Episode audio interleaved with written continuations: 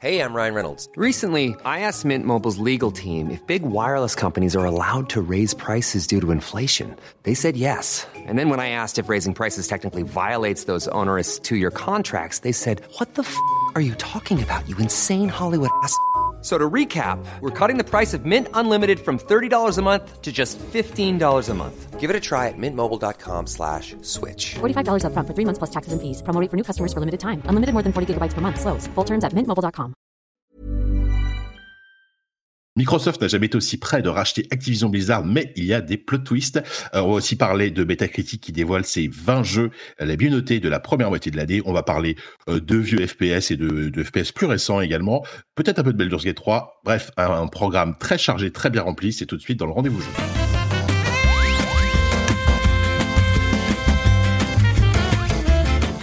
Bonjour à toutes et à tous, bienvenue dans le rendez-vous jeu, l'émission qui vous résume l'actualité du jeu vidéo de la semaine passée. Euh, comme tous les ans maintenant, ça devient une tradition. Euh, L'été, euh, Patrick me laisse les clés de, sa maison et euh, donc j'ai le plaisir, un peu la pression à chaque fois de présenter le rendez-vous jeu à sa place. Mais je sais que tout va bien se passer puisque je suis avec la crème de la crème de la presse papier, de la presse papier. Oui, ça, ça fait. Je, sais que c'est un mot des fois qu'on entend, qu'on entend un peu, un peu, un peu de, de- malheureusement de, plus- de, de plus en plus rarement, euh, puisque j'ai le plaisir d'avoir euh, Florian. Je présente. Je commence par toi, Florian, parce que t'es es dans Eh le l'ordre ben, sur Discord. Donc, euh, D'accord. Eh ben, eh ben, eh bien, bonjour à tous, enchanté. Florian alias Furolite, hein, vous le connaissez peut-être, euh, vous l'avez peut-être lu euh, dans Canard PC Hardware, tu es le nouveau enfin le nouveau. Maintenant, ça fait six mois quand même, donc tu Ça es fait le, six mois, tu es, oui, quand même. tu es rédacteur en chef de Canard PC Hardware, donc euh, merci, de, merci de, de venir, ça me fait très plaisir de t'avoir. Dans merci à toi pour l'invitation, Jika, c'est flatteur. Et oui. Et euh, autre représentante, fière représentante de la presse papier, on a euh, Sophie, euh, Sophie Oui. Krupa. Salut Sophie. Bonjour Jean Clébert, comment ça va? Bah oui, ça va très très bien. Euh, bah, pareil, je pense que les gens te connaissent euh, aussi, peut-être. Hein, euh, d- déjà, déjà vous, vous, enfin, vous êtes déjà venus tous les deux dans le rendez-vous jeu, je crois, euh, au moins une fois chacun à chaque fois. Euh, Sophie, toi, tu es présidente de Wildfire Media, hein, cette belle société qui édite notamment le, le magazine JV.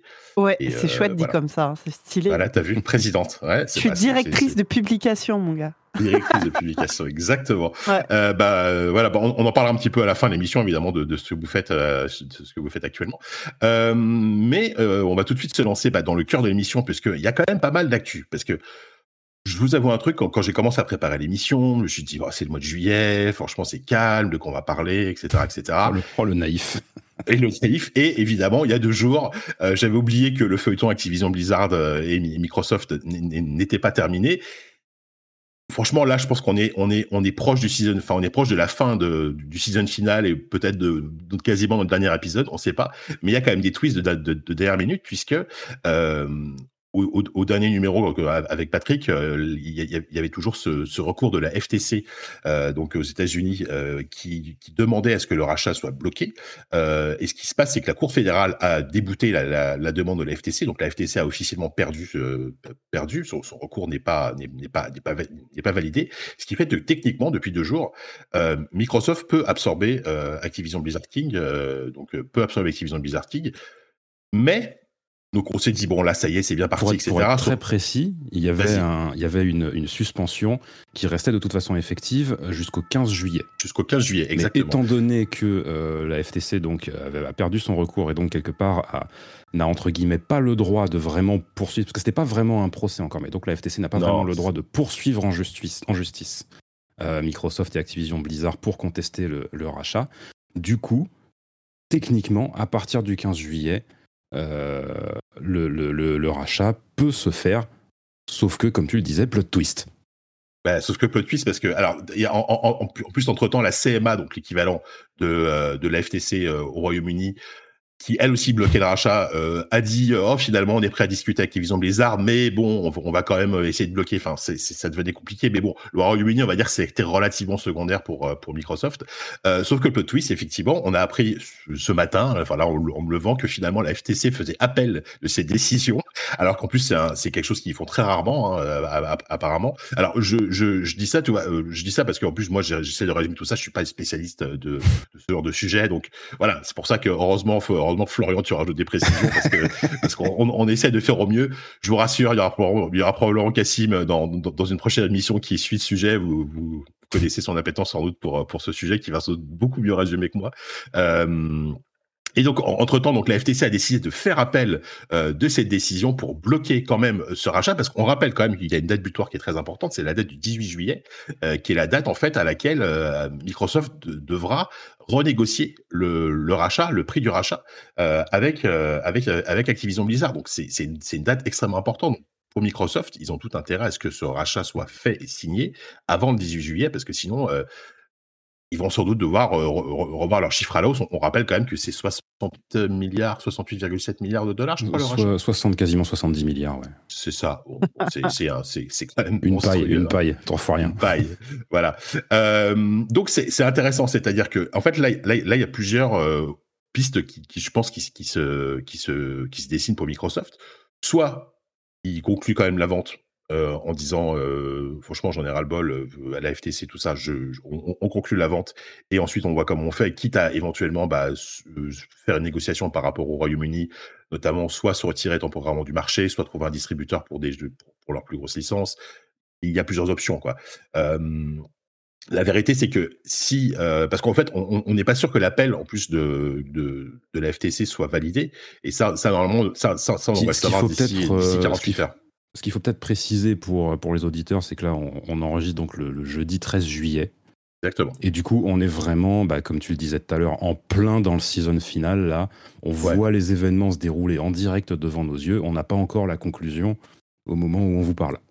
Non, c'est C'est ça. ça, qui est un petit peu euh, compliqué là dans la position dans laquelle on est. Ouais, ouais, c'est ça. Euh, tu vois, moi, moi, moi entre ah, hier où j'ai commencé à mettre des liens dans le conducteur, je me suis dit bon, voilà, ça, on va pouvoir parler de ça. Voilà, il s'est passé encore plein de trucs. Donc, c'est pas impossible que euh, que lundi, euh, par exemple, le rachat ce soit soit effectif, que Microsoft ait bel et bien absorbé Activision Blizzard. T'as pas un petit jingle pour mettre en, en milieu d'émission, tu sais, un, un gros point rouge sur lequel t'appuies et que Bah c'est oui, un- bon, on vient d'apprendre que ça. Microsoft a racheté euh, Activision, Microsoft a racheté Disney, Microsoft a racheté l'Europe, Et Et chute, je sais pas. chute à l'arrière du peloton.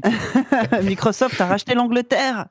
Bah, Ah, tu sais que là, enfin, en, en- en vrai, tout le monde s'y prépare parce que le Nasdaq a commencé déjà à, à émettre des, des, des communiqués en disant que le titre euh, Activision Blizzard allait disparaître au, au profit de bah, parce que parce que si, si Microsoft Oh. rachète Activision Blizzard Inc, tu ne, peux- tu ne pourras plus acheter d'ac- d'actions Activision Blizzard. Donc le, là, le Nasdaq commence déjà à préparer ses communiqués de presse, etc. Donc globalement. Je pense que dès lundi, vous pourrez jouer à Diablo 4 dans le Game Pass et ce sera bon. Donc ça, par contre, Yes, moi j'attends que ça. Je sais. Alors, je sais pas si ce sera tout à fait aussi rapide. Non, ah bon, je pensais voir l'intégralité de Call of Duty arriver. Enfin, si, si, bah, si, euh, bien sûr. bien Oh, sûr. ils ont juste quoi? Ils ont un, dossier à mettre dans une Dropbox et puis c'est bon. oui, c'est. À un Ah oui, moment, faut arrêter de nous faire croire. euh, bon, Puis, voilà, je, je me dis que les, les, les plans sont prêts. Mais en, en tout cas, c'est un feuilleton hyper intéressant parce que ça, ça, enfin, le, le- le rachat a quand même été, euh, été annoncé euh, début 2023 et euh, pardon début 2022. Je dis n'importe quoi, début 2022. Donc ça a pris un an et demi. Et, euh, c'est intéressant parce que j'ai vu un tweet, je sais plus si c'était un journaliste ou un, analyste qui disait ça. C'est vrai que, que le move de la, de FTC était pas si bête parce que même si, même si au final ils ont perdu, alors ils ont perdu, peut-être qu'ils vont gagner leur appel, mais il y a quand même peu de chance. Euh, c'est quand même un move intéressant parce que c'est quand même un truc qui, qui risque de refroidir pas mal d'autres grosses sociétés pour, pour faire de très gros rachats. Parce que vu euh, les, tout- toutes les embûches qu'ils ont dû, euh, qu'ils ont dû euh, enjamber là, depuis, depuis un an et demi Microsoft, est-ce que ça, va pas- ça va pas refroidir un peu d'autres boîtes de racheter d'autres grosses boîtes? Je sais pas Mais si vous êtes d'accord avec ça. Mais... il n'y a plus de boîtes. Enfin, Alors. il reste qui en fait maintenant qui pourrait être éventuellement racheté Cette partie d'Agario commence à devenir. euh, Ouais, dans, dans, le jeu vidéo, il y a encore que bien sûr, il y a, bah, disons qu'il y a une concentration des normes, hein, euh, oui, parce qu'on, on, on, on- c'est vrai qu'on se focus souvent sur les principaux Microsoft, Sony, euh, mais on, oublie des, boîtes comme, comme NetEase, comme Embracer Group, qui sont des, des- Ouais. des espèces de monstres énormes qu'on racheté, qu'on racheté des studios pour des sommes bien, évi- bien évidemment moindres, mais qui sont Ouais. quand même monstrueux. Bah, effectivement, au bout d'un moment, il y aura plus que les très gros qui vont, qui vont manger les très gros, quoi. Donc, euh, mais euh, évidemment qu'une une fois que Microsoft aura racheté Activision Blizzard, euh, on les imagine, enfin, ils pourront pas racheter Ubisoft ou, euh, ou Electronic Arts. Là, ça risque Oui, compliqué. bah oui, tu vois. voilà, ouais. Mais en Donc, fait, il y, a- euh, il y a voilà. le- le- Alors, vas-y. il y a- il y a plusieurs, pour moi, perspectives à prendre euh, là-dessus.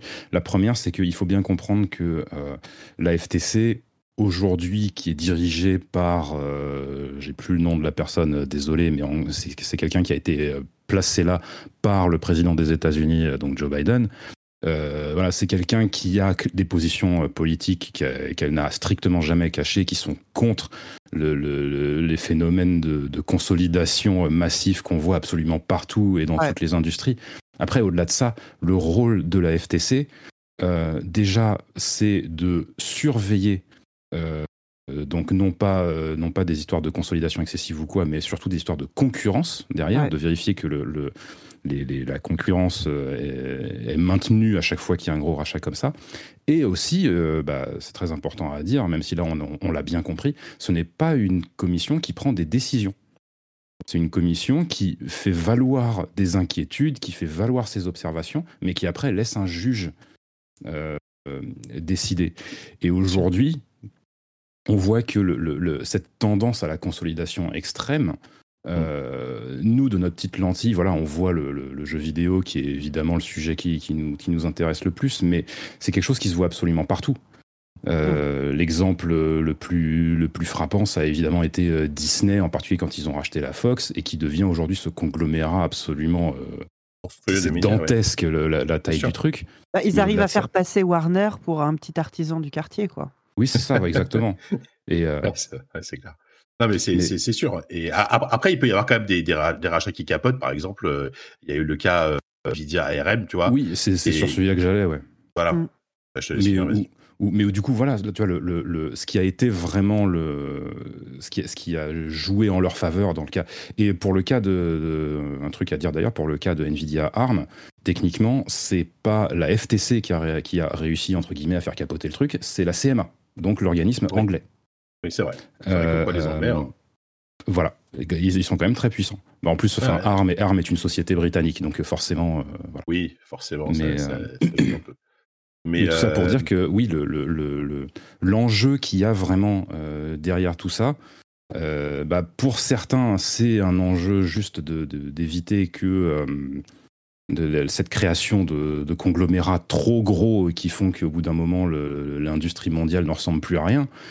Euh, mais le, le, rayon d'action de ces, de ces institutions, c'est vraiment la concurrence. Donc dès que tu as un truc, mm. dans, le cas de, dans le cas de Nvidia, c'était extrêmement simple à comprendre pourquoi euh, ce, ce, rachat a pu être bloqué. C'est parce que les, les, les, processeurs architecture ARM, aujourd'hui, c'est utilisé littéralement partout, par tout le ah bah, monde dans l'électronique. Donc, euh, donc voilà, si effectivement, si Nvidia, qui est lui-même un acteur de, ce marché-là, qui fabrique lui-même des puces en OEM, tout ça, euh, possède tous les brevets, toutes les propriétés intellectuelles qu'il y a derrière l'architecture ARM, c'était un bazar sans nom. Donc là, oui, quelque part, évidemment que le truc euh, allait réussir à être bloqué. Mais maintenant, du point de vue du jeu vidéo, bah, typiquement, un groupe comme Embracer, qui est en train, enfin, qui peut-être moins maintenant, parce que là, ils sont un petit peu dans la mouise financièrement, mais un groupe qui était en train de grossir à vue d'œil, euh, d'avaler tout sur son passage, la situation dans laquelle il est, Embracer, c'est qu'il n'a pas vraiment de concurrence en face de lui. Il est, en concurrence contre qui, Embracer Donc à partir du moment où il n'y a pas de situation de concurrence, bah, d'un coup, euh, toutes ces organisations, la CMA, la FTC et tout ce que vous voulez autour du monde, l'Union européenne, tout ça, euh, n'ont plus vraiment de leur mot à dire sur la situation. Donc, euh, après, Embracer, pour moi, c'est un tout petit peu différent parce que Embracer, notamment, ils ont racheté énormément de studios qui, peut-être je dis n'importe quoi, mais qui, chez qui n'ont pas l'ampleur d'un, d'un Ubisoft en termes de, taille de production. Tu vois, euh, le, le, dans, dans, leur, dans, leur, dans, leur, écurie, ils ont beaucoup de, de, sociétés qui font plus du double A, tu vois, qui, qui, qui peut très bien se vendre, hein, tu vois, mais c'est, c'est pas forcément des énormes blockbusters à, à, 3, à 300 millions, à 200 millions de budget, tu vois, qui, qui, qui sortent de chez, euh, de chez Sony, de chez euh, ça, ça, c'est vrai dans le cas du jeu vidéo, mais après, tu vois, dans, le, dans la, fin, les, les, les, gars, ils ont littéralement racheté les droits du Seigneur des Anneaux, là, je sais plus quand. Enfin bon, et, puis, et puis on, rappelle aussi que une, enfin, la raison pour laquelle Embracer est dans la mouise aujourd'hui, c'est parce qu'ils ont un deal avec euh, une, une, entreprise que, dont du coup on ne connaît pas l'identité, qui est, qui, qui, est tombée à l'eau, mais c'était un deal à 2 milliards de dollars. Donc ok, c'est pas Activision Blizzard, mais c'était quand même pas un petit truc non plus. C'était nous, j'avoue. C'était Wildfire Media. Ils ont, ils ont failli racheter. je, crois, qu'il y avait une offre avec euh, fusionnée avec euh, Canard PC avec Pass No Stop. Euh, ouais, j'en ai entendu parler. On n'a pas réussi à se mettre d'accord. Bon, désolé vraiment. Dommage, hein. Alors que franchement, vous auriez négocié un milliard, vous auriez été OK. ouais, mais non, tu sais, il faut. Ouais, ouais. Il faut savoir se vendre à sa juste valeur. Savoir se vendre, c'est ça. Euh, oui, et, et, juste pour moi, moi, de mon côté, un peu pour conclure, je ne sais, sais, pas si Sophie, tu avais quelque chose à rajouter. Euh, ah non, non, vous mais... dites des choses très très intelligentes depuis tout à l'heure et moi je dis des blagues. Écoutez, je suis désolé, je... vraiment un sujet bah, que je maîtrise on a pas du tous tout. notre rôle. En fait, moi je suis le mec un peu approximatif. Toi, toi, toi tu fais les blagues et Florian, c'est le gars qui bah, va essayer d'aplanir ouais. le truc et voilà. voilà. Ça. Merci. Non, juste Merci pour dire que là. que, que, Microsoft, depuis un an et demi, ils ont quand même été assez forts, assez malins pour quand même arriver à convaincre globalement tout le monde que mais vous inquiétez pas, regardez euh, Call of Duty partout, on est vraiment, on, a perdu la guerre des consoles de toute façon. Nous, on est tout petits par rapport à la concurrence et ils ont réussi leur coup quand même parce que globalement. Microsoft qui arrive à faire, qui arrive à faire croire qu'ils sont tout petits et tout mignons, quoi. Ouais, ouais. Non, mais, alors, mais très sincèrement, à titre personnel, enfin, euh, l'an dernier et pendant à peu près 95% du temps qu'a duré cette histoire, j'aurais été limite prêt à parier de l'argent pour dire que le rachat allait pas se faire. Aujourd'hui, bon, honnêtement, même l'appel de la FTC, il a quand même peu de chances d'aboutir. On va dire que le truc va se faire à 95%. Moi, franchement, je jamais ouais, de la vie j'aurais parié là-dessus. Mais jamais. Mmh. Bah, ah, J'avoue que ça a été, ça a été long, mais c'est vrai que on, on, on, est vraiment passé par plein de phases différentes dans, dans, dans cette saga. Euh, donc euh, voilà. Donc bon, verdict après. Enfin, verdict, on verra, mais peut-être que la conclusion de tout ça va se terminer là dans les, dans les prochains jours. Euh, et on pourra enfin peut-être passer à autre chose et arrêter d'en parler à chaque au, émission. Au point où on en est, moi je m'attends encore au moins 15 rebondissements. Hein. ouais, ouais peut-être. Ouais, mais du coup, s'ils doivent renégocier le contrat, ça va être, ça risque d'être vénère ah, parce que quand, quand, ils ont annoncé le rachat, c'était quand même une période où Activision Blizzard était en pleine mouise avec tous les scandales qu'il y avait, avec, mm. euh, avec plein plein de choses. Donc, ils ont, ils ont, je pense qu'ils ont négocié un prix relativement intéressant pour eux. Là, ça va un peu mieux pour Activision Blizzard d'une manière générale. Donc, tu vois, eh, voilà, je, je, ça se trouve, ils vont, ils, vont, ils vont se prendre quelques milliards en plus dans le, sur la facture euh, Microsoft, mais bon. Euh, bon, bref. Ah, Sophie, oui. Oui, non, j'ai des offres quelques milliards en plus. Est-ce que, bon, est-ce que oui. ça sera si. Euh, est-ce que c'est quoi leur vrai. Ouais, non, mais c'est ça le, le, vrai motif derrière. Est-ce qu'il y a une vraie question de rentabilité? Enfin, j'imagine que oui, quand même.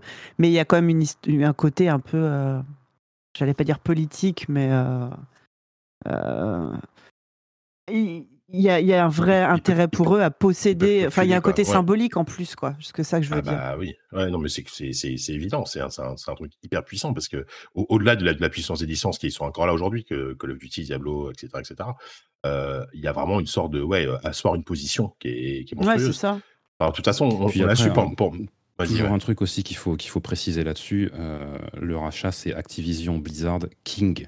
King et la partie voilà, King est a une importance monumentale parce que là, c'est bah, aussi des choses qu'on a, bah, dont, on, dont on se doutait déjà, mais là, on, a, on, en a maintenant la certitude en ayant vu plein de documents confidentiels qui ont été révélés euh, dans le cadre justement de, de, de, de des discussions avec la, la FTC et euh, où bah, l'intention de vra vraiment la stratégie de, de, Microsoft, bon ça tout le monde l'avait compris, mais c'est le Game Pass.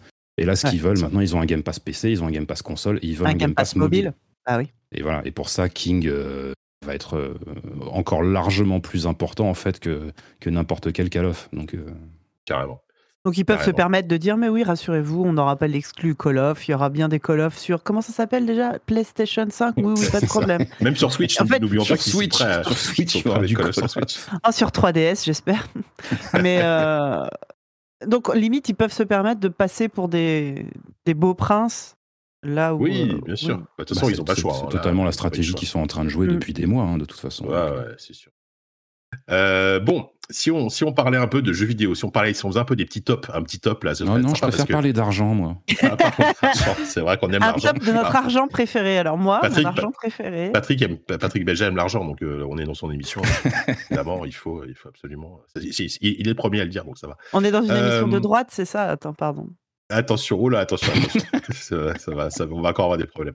Pardon. Euh, je voulais quand même vous parler un petit peu de, euh, de euh, Metacritic. Alors, Metacritic, euh, bon, on sait que c'est pas toujours parfait en termes de, fiabilité sur les notes, etc. Mais c'est quand même intéressant puisqu'ils ont publié euh, leurs 20 jeux les mieux notés sur la première moitié de 2023, donc de- depuis le 1er janvier jusqu'à jusqu'à maintenant. Et donc, ils ont pris, ils ont pris, ils ont pris des critères assez précis. Euh, il fallait que ce soit qu'il y ait au moins 7, 7 reviews euh, professionnelles. Hein, c'est pas les jeux, euh, c'est pas les c'est pas les scores, c'est pas les user scores, les, des utilisateurs. Et, et le top est, plutôt intéressant, je trouve. je vais, je vais rapidement le faire dans le l'ordre, dans l'ordre croissant. Euh, décroissant plutôt. Je vais commencer par le dernier et on, va monter jusqu'au premier. Euh, donc je, je, vais, je, je, vais vous développer les jeux puis après on en, on en parlera. Le, à la 20e place, c'est un jeu qui s'appelle Doom que je ne connaissais pas, qui a 83%. Euh, ensuite, on a Edge of Wonder 4, on a Legend of Galeria, The Moon Society. Labyrinthe of Galeria. Oui, Labyrinth of Galeria. J'ai dit quoi? J'ai dit The Moon, c'est ça? T'as dit Legend of Galeria. Ah oui, pardon. oui, bah, Legend of Galeria, ça aurait pu être n'importe quel euh, autre JRPG, c'est sûr. Euh, qui, qui, est un jeu qui ressemble Tales of à, euh, Galeria. Tales of Galeria, qui ressemble à une sorte de Triad Odyssey, euh, voilà. Cassette Beast, qui était l'espèce de, de Pokémon-like euh, dont je n'ai pas, je n'ai pas joué. Après, on arrive dans des jeux entre guillemets un peu plus connus, qui, enfin, dont on a plus entendu parler. Donc, Hogwarts Legacy en 16e place, The Murder of Sonic the Hedgehog, grosse surprise en 15e place, Octopus Traveler 2 en 14e place, A Space for the Unborn, qui est un très bon jeu indé euh, qui, est, qui, est, fait par des Indonésiens, un, un and click, euh, super point and click. Florian, tu vas être content. En 12e place, c'est Humanity, qui est à 85% de métacritique. Euh, 11e place, c'est Paranormal Sight, The Seven Mysteries of Ojo, qui est un visual novel. Euh, en 10e place, Star Wars Jedi Survivor. En, et là, on arrive dans le top 10, donc alors là, dans le top 10, on a quand même dans les quasiment que des gros triple A avec quand même quelques surprises. Diablo 4 en 9e place, Hi-Fi Rush en 8e place, euh, Theaterism, Theaterism Final, Final Bar Line, donc le, jeu de jeu, jeu de rythme basé sur l'univers de Final Fantasy, Final Fantasy. À la sixième place, Final Fantasy XVI. Euh, cinquième place, Dead Space le remake. Et là, on arrive sur une sorte de prédominance du Japon et de Nintendo avec quatrième place Street Fighter 6, troisième place le remake de Resident Evil 4, Deuxième place, Metroid Prime, Metroid Prime Remastered, figurez-vous, qui a 94 de métacritique. Et, grande surprise, en première place, évidemment, The Legend of Zelda, The Legend of Zelda Tears of the Kingdom, qui a quand même un, métacritique de 96. Et 96, c'est quand même très très rare d'arriver à un score aussi haut. Euh, D'une manière euh, générale, c'est moins bien que Breath of the Wild. C'est un peu moins bien. Wild avec 97. Alors, c'est un échec. il a, il a. On vend tout. Nintendo, euh, la catastrophe. Nintendo, la va mourir. Voilà. Nintendo, va mourir. C'est ça. euh, mais d'une manière générale, c'est vrai que c'est déjà c'est assez rare d'avoir euh, d'arriver à Metacritic au-dessus de 90 et euh, ça commence à la quatrième place seulement, tu vois, avec avec Street 6, Resident Evil 4. Et je trouve que dans ce top déjà, il y a quand même une, je trouve qu'il y a un retour en force pour le coup du jeu vidéo japonais parce qu'il n'y a pas que des jeux japonais, mais il y en a quand même beaucoup. donc ça, ça fait plaisir parce que parce que mine rien, le, le, jeu vidéo japonais est bien bien remonté en termes de qualité en tout cas ces dernières années. Euh, je ne sais pas si vous avez un commentaire vous à faire sur ce top, puisqu'il y a des, trucs que vous trouvez scandaleux ou des, jeux que vous auriez aimé voir. C'est bien de voir des petites, des nouvelles licences, des, choses un peu nouvelles comme euh, Zelda ou Metroid ou Resident Evil ou Street Fighter. Mais non, pardon. je pouvais pas m'en empêcher, mais non, en vrai, euh, c'est des super jeux. Oui, c'est pas très. En vrai, en vrai, quand tu mates le top 6, c'est vrai que c'est soit des, des, très vieilles licences, soit des remasters. Metroid Prime. Il y a quand même trois, il y a quand même trois remakes, remasters dans le top. Hein. Metroid Prime, Dead Space euh, et euh, Resident Evil. C'est quand même assez fou. Enfin, tu dis, on est sur une année. Alors qu'en plus, moi, c'est des jeux que j'adore, que, que j'ai que j'ai adoré faire cette année. Hein. Euh, et je suis quand même content de voir aussi des, des, jeux indés qui ont quand même une. Euh, parce que ce qui veut dire, si, mine de rien, tu vois, ces jeux indés qui ont, qui ont, des bonnes notes, je pense à, à, euh, Space for the Unbound, par exemple, qui est, qui est, quand même un jeu qui est pas très connu. Il a quand même eu une sorte de rayonnement critique assez, assez fort, alors que c'est un jeu, bah, un peu qui vient d'Indonésie, tu vois, c'est un truc qui aurait pu passer complètement inaperçu. Et, euh, et je trouve plutôt cool qu'on arrive quand même à avoir. Avoir ouais, un, rayonnement médiatique de ce genre de jeu. Alors, il y a, y a, y a d'autres jeux que j'ai adorés que, que, qui sont pas dans le top ou des, des, des, notes moins bonnes, mais, mais voilà. Donc, je ne sais pas si vous avez, vous, et, justement, et tout ça, c'est surtout l'occasion de parler un petit peu, peut-être, euh, de faire un semi-bilan de, de, de l'année. Euh, peut-être vous parler, parler des jeux qui vous ont le plus marqué, qui sont non stop ou pas, euh, de l'année. Donc, je ne sais pas si. Ah bah moi, enfin, moi, euh, Zelda, euh, oui, bah oui, Zelda, incroyable. incroyable jeu. Tu tombé dedans aussi, j'imagine? Ah oui, ouais, ouais, ouais. C'est. Je ne saurais même pas quoi te dire qui n'a pas déjà été dit mille fois, mais euh, certes. Euh, la, la, la, place est, largement méritée et, euh, je pense que c'est assez unanime. Ouais. Il y a bien sûr des, des critiques où moi je, je, me suis arraché les cheveux comme tout le monde sur ces, ces, putains de sages qui, qui, se, qui se foutent n'importe où et que tu, te, tu leur trébuches dessus dès que tu veux bouger. Donc oui, évidemment, c'est pas, il y, a des choses à dire, mais ça reste un, un, monument incroyable. Ouais, un monument incroyable sur en plus un jeu qu'on a, enfin, on, se doutait que ça allait être un bon jeu. Il y, avait pas de doute là-dessus, mais c'est vrai qu'il y avait beaucoup d'interrogations sur sur le côté redite en fait, hein euh, parce que parce que c'est plus ou moins la même map, parce que c'est la suite directe et, effectivement ils ont ils ont réussi à sublimer un truc. Il y, a plein de gens, la preuve, hein, Florent, tu l'as dit, euh, mais euh, qui, Breath of the Wild à, à 87 de métacritique, il y a quand même plein de gens qui te disent encore, je préfère Breath of the Wild, peut-être parce que le choc qui a été à l'époque, forcément, n'est pas reproduit avec Tears of Perso, je trouve limite que de toute façon, la comparaison entre les deux a pas de sens. Aujourd'hui, les deux forment vraiment un diptyque pour moi. Ouais. Euh, je vais dire oui. Enfin, de toute façon, aujourd'hui, la, la, jeunesse du truc, on le sait. Tears of the Kingdom, à la base, c'était un DLC qui juste a pris des proportions euh, complètement dantesques. Et du coup, ils se sont dit bon bah ok, euh, on, y va, on met, on fait all-in. Et puis finalement, ce sera un jeu complet. Ce sera vraiment la suite de, Breath of the Wild. Mais, euh, mais dans l'absolu, franchement, pourquoi pas? Je veux dire, c'est un jeu de façon qui déborde tellement d'idées, qui déborde tellement de, trucs de partout que oui, il n'y avait même pas besoin, je pense, de mettre autant de nouveautés dans Tears of the Kingdom pour avoir assez de matière pour avoir un nouveau jeu complet. Euh, donc, donc, voilà, oui, effectivement, évidemment que le choc de, de, Breath of the Wild, tu l'auras jamais, bah, c'est un peu le principe. Hum. Maintenant, je pense que en particulier pour une, pour une série comme, euh, comme Zelda, qui, est quand même, qui reste quand même une série euh, vachement, vachement traditionnaliste, une révolution du niveau de Breath of the Wild, tu peux pas avoir ça tous les six ans. C'est un truc qui va rester rarissime. Donc voilà, je pense que peut-être ça se trouve, tu vois, dans, dans, dans dans trois mois, enfin dans, pas dans trois mois, non, mais dans, dans, dans cinq ans, tu vois, il y aura encore un nouveau Legend of Zelda qui sera toujours un peu la même formule open world, alors peut-être pas sur la même map ce coup-ci, mais tu vois, et euh, je me dis, c'est peut-être une tendance qui va durer pendant, euh, pendant 15 ans, tu vois, et au même, au même titre qu'aujourd'hui, euh, on, on, adore tous les débats sur c'est lequel votre Zelda 3D préféré? Euh, voilà, tu vois, il y aura une nouvelle ère qui aura été définie comme ça, et puis dans 15 ans, on sera tous à se demander c'est lequel votre Zelda en open world préféré? Et puis, et, puis voilà, tu vois, ça sera très rigolo. Ouais, mais surtout que cette voie-là, effectivement. Ah, bah bien sûr, ça c'est très important, hein, sinon, pas, sinon ça marche pas. Hein. mais tu sais que j'essaie de, revenir un peu, de, recentrer le truc. C'est vrai qu'en plus, Nintendo a confirmé que, évidemment, cette, cette formule-là était aujourd'hui la nouvelle norme pour les Zelda, on va dire, euh, euh, canoniques, euh, triple, enfin, triple A, les, gros budgets, etc. Donc, est-ce qu'ils vont alterner des, des, parce que ça prend, ça prend 7 ans à faire un, truc comme un jeu comme ça, tu vois, 5, allez, 5 ans, si on veut un peu rusher le truc, quoi, entre guillemets, et c'est pas le genre de Nintendo. donc, entre temps, ils, vont, ils vont peut-être miser sur d'autres Zelda, soit des spin-offs, soit, soit des remasters, parce qu'ils ont encore plein de Zelda. Ils, ils, pourront toujours faire des trucs du genre, du genre Link Between Worlds ou des machins comme ça, des Zelda de plus petite dimension, peut-être en 2D, tu vois, enfin, pourquoi pas, pourquoi pas je suis même étonné qu'ils aient pas ressorti euh, Wind Waker, qu'ils avaient sorti sur Wii U et sur Switch. Bah, Wind Waker et Twilight Princess, les, versions HD qu'on attend toujours effectivement. elles, étaient, très très bien. il n'y a aucune raison qu'elles restent coincées sur Wii U. Sachant que, alors là on focus beaucoup Nintendo, mais on se doute que l'annonce de, la, suite de la Nintendo Switch ne devrait pas trop tarder. Quand je dis pas trop tarder, c'est pas forcément euh, là dans un mois, hein, mais dans les mois qui viennent. On, sait, on sait de toute façon que ce sera pas avant, ce sera pas dans cette année fiscale, donc pas avant mars 2024. Voilà, mais on, est quand même beaucoup plus proche, évidemment, de la prochaine génération de, Switch que, que, oui, ça, c'est clair, que, ce que l'on était. Donc, il, va falloir quand même avoir un line-up, parce que souvenez-vous que quand, la Switch est sortie, ils avaient Zelda Breath of the Wild. Est-ce qu'ils auront. Ça va être compliqué. Alors, à, part Metroid Prime, mais Metroid Prime, même, même si je l'attends énormément, que je parle du Metroid Prime 4, euh, je vois pas. Euh, c'est qui, est peut-être un, jeu, un jeu qui pourrait faire au lancement de la Switch 2. ça, aura jamais le même poids qu'un Breath of the Wild. voilà, c'est ce que c'est ce que j'allais dire. commercialement parlant, c'est ça n'aura clairement pas le, même impact. Donc, euh, donc à voir. Bon, après, on est en train de dévier sur un sujet Nintendo là, mais c'est c'est un jeu qui a tellement été important cette année. Ouais, c'est sûr, c'est tentant. Mais vas-y.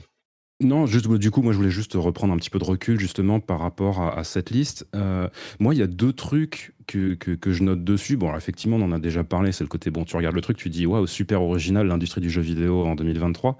Après, euh, moi je trouve ça quand même euh, presque un bon signe en fait de voir que le remake de Resident Evil 4 et de Dead Space sont placés aussi haut parce qu'on sait que voilà ces remakes, ces remasters, tout ça, il y, a forcément une comment dire un, petit une petite condescendance qui va avec où on se dit ah, ils savent plus faire des nouveaux jeux aujourd'hui machin. Mais très sincèrement, pour avoir fait les deux, les deux méritent leur place. Mm.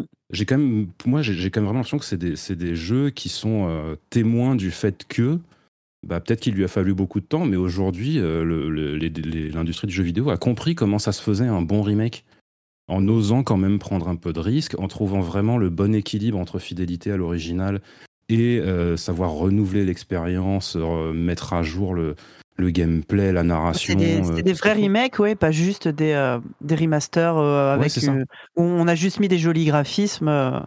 c'est des, des, vrais, des vrais remakes dans le bon sens, bon sens du terme, ouais, ouais complètement. Ouais, ouais c'est des jeux qui moi me donnent pas du tout envie de, de, de maintenir cette posture un peu, un peu cynique, enfin pas cynique, c'est pas le mot, mais un peu blasé qu'on peut avoir face au principe même de, du remake et, et du remastered. Et puis l'autre chose, bah, c'est un truc que, tu as dit aussi, euh, mais euh, moi, ça me fait plaisir de voir à quel point l'industrie du triple A s'est retrouvée. J'ai l'impression qu'il y a eu des années vraiment difficiles où on avait l'impression que les, les, les, triple A, ça partait, ça, ça, faisait vraiment n'importe quoi. Euh, il y avait des tendances, voilà, l'idée qu'un triple A, ça pouvait plus être un jeu solo, ce genre de truc. Et, là, tu vois, il n'y a, a, a, aucun jeu service dans Stop. Alors, oui, déjà. non, mais, non, mais dans, tu vois, tu, dans tous les AAA qui sont sortis là depuis le début de l'année 2023, il y a, y a, eu quoi de, décevant? Il y a eu vraiment décevant. À la limite Redfall, mais je sais même pas si on peut appeler ça un AAA. Bah si, parce qu'en termes de budget, ça l'est, mais oui, euh, euh, moi, effectivement, moi, je pense que Redfall peut être considéré comme euh, un triple A des ans, mais c'est Mais du coup, c'est vraiment l'exception qui confirme la règle. ce, début d'année 2023, enfin cette première moitié 2023, je trouve quand même qu'elle a été assez exceptionnelle niveau qualité des trucs qui sont sortis. ouais, moi je ah, trouve, ça quand même très très encourageant. Bah, ouais, enfin, c'est évident. Cette première année, elle, elle, a été monstrueuse en termes de, de, quantité et de qualité de jeu, que ce soit dans les jeux, euh, dans les AAA et aussi dans les jeux indés, parce qu'il y a énormément de jeux indés que j'ai adoré moi cette année. Oui, oui en plus, euh, et euh, qui, qui, sont pas dans cette liste. Et euh, c'est un autre sujet, mais qui, ne se vendent pas malheureusement. Mais en même temps, sortir un jeu indé cette année-là, quand, quand tu as des mastodontes à côté, waouh, tu vois, parce qu'en plus, on, on perdu d'avance. Ouais. Voilà, et surtout, on parle de jeux qui sont sortis, et je te parle même pas de ce qui va arriver en septembre et même en août. Hein, oui, on, va, en parler juste après, non? Voilà. Euh, c'est non seulement c'est des, des, jeux très attendus, puis c'est des jeux qui, te demandent un investissement de temps qui est monstrueux, tu vois? Donc euh, que ce soit Tears of the Kingdom, euh, enfin voilà, même même c'est juste monstrueux. Donc, c'est Diablo 4, tu vois, Final Fantasy XVI, c'est des jeux qui prennent du temps, quoi. Donc, donc malheureusement, quand, quand, quand t'as pas les reins assez solides en termes de marketing ou quoi pour essayer de faire un peu vivre ton jeu à côté, bah, tu passes que tu n'existes pas, quoi. Et cette année, c'est à la fois une très belle année, je trouve, en termes de qualité de jeu, mais en même temps, c'est une année très Du coup, c'est une année qui est bouchée. C'est une année qui est complètement bouchée, ouais. Ouais, c'est ça. C'est exactement ça. Donc, donc voilà. Est-ce qu'on, est-ce que justement on passerait pas un peu à la deuxième partie du sujet? Parce que là, on, est donc on a passé le premier semestre. Et il y a beaucoup, beaucoup, beaucoup d'autres jeux qui nous attendent d'ici la fin de l'année. Eh oui. petit tour de table, commençons par Sophie, par exemple. C'est quoi les jeux que tu attends le plus? Alors, même si j'ai une vague idée, hein, parce que je te connais un peu. Vas-y, dis, dis, je dis, je te dis si c'est ça. Vas-y. Bah, est-ce qu'il y, a certains Baldur's Gate euh, qui sort dans. Ah non, jamais entendu parler. Oui, t'as vu, en plus, il sort début août. ils l'ont rallongé, enfin, bah, ils l'ont rapproché. Mais oui. Ouais, c'est ouf parce que. Alors, c'est plutôt une bonne nouvelle parce qu'effectivement, ils ont dit que c'était pas pour être. C'était pour éviter la confrontation en direct avec Starfield qui arrive début septembre. Mais euh, voilà, donc Sophie, évidemment, si tu veux nous parler un petit peu de Baldur's Gate ou d'un autre jeu d'ailleurs, n'hésite pas. Alors, on va rapidement sur Baldur's Gate, mais oui, il y a un autre jeu dont je voudrais vous parler. Mais oui, euh, Baldur's Gate, ça fait euh, combien de temps qu'il est en, early access? Ça, ça commence à faire un, bon moment. Ouais, j'allais dire deux ou trois ans. Ouais, trois ans. Et euh, bah, je, je, l'ai déjà dit dans des dans d'autres émissions, mais j'y avais joué moi tout au début vraiment, quand il est vraiment sorti, la toute première aventure, enfin le tout premier segment qu'ils ont sorti au tout début de l'early access, et j'y ai pas retouché depuis. Et je me suis, je m'y suis tenue. Ça fait vraiment trois ans que je vis euh, en me bouchant les oreilles. Et, là, j'ai tellement hâte qu'ils sortent. Alors, si, j'ai quand même aperçu des trucs. J'ai vu hein, la scène avec l'ours. Oui, je l'ai vu, bien voilà, bon, bah. je, l'avais placé, en, je l'avais placé en news après, mais on, peut peut-être évacuer le truc là. C'est-à-dire que tu pourras effectivement avoir des romances dans le jeu, comme dans, comme dans souvent dans les jeux BioWare, enfin, les jeux BioWare, les jeux Baldur's Gate et euh, par extension ce qui avait été fait dans les jeux BioWare à l'époque. Euh, des romances, même des, des, physiques. Tu, peux coucher avec des, des, certains de tes compagnons, dont, des, un, dont un druide qui a la capacité de se transformer en ours. Et tu peux, voilà, choisir apparemment. Euh. Alors bon, je, ça, je t'avoue, je sais, je sais pas trop quoi en penser. Écoutez, c'est. Le choix est possible, je ne suis pas sûr que je, le ferai, écoutez, c'est pas grave. mais c'est vrai que c'était assez rigolo de voir, euh, de voir cette séquence.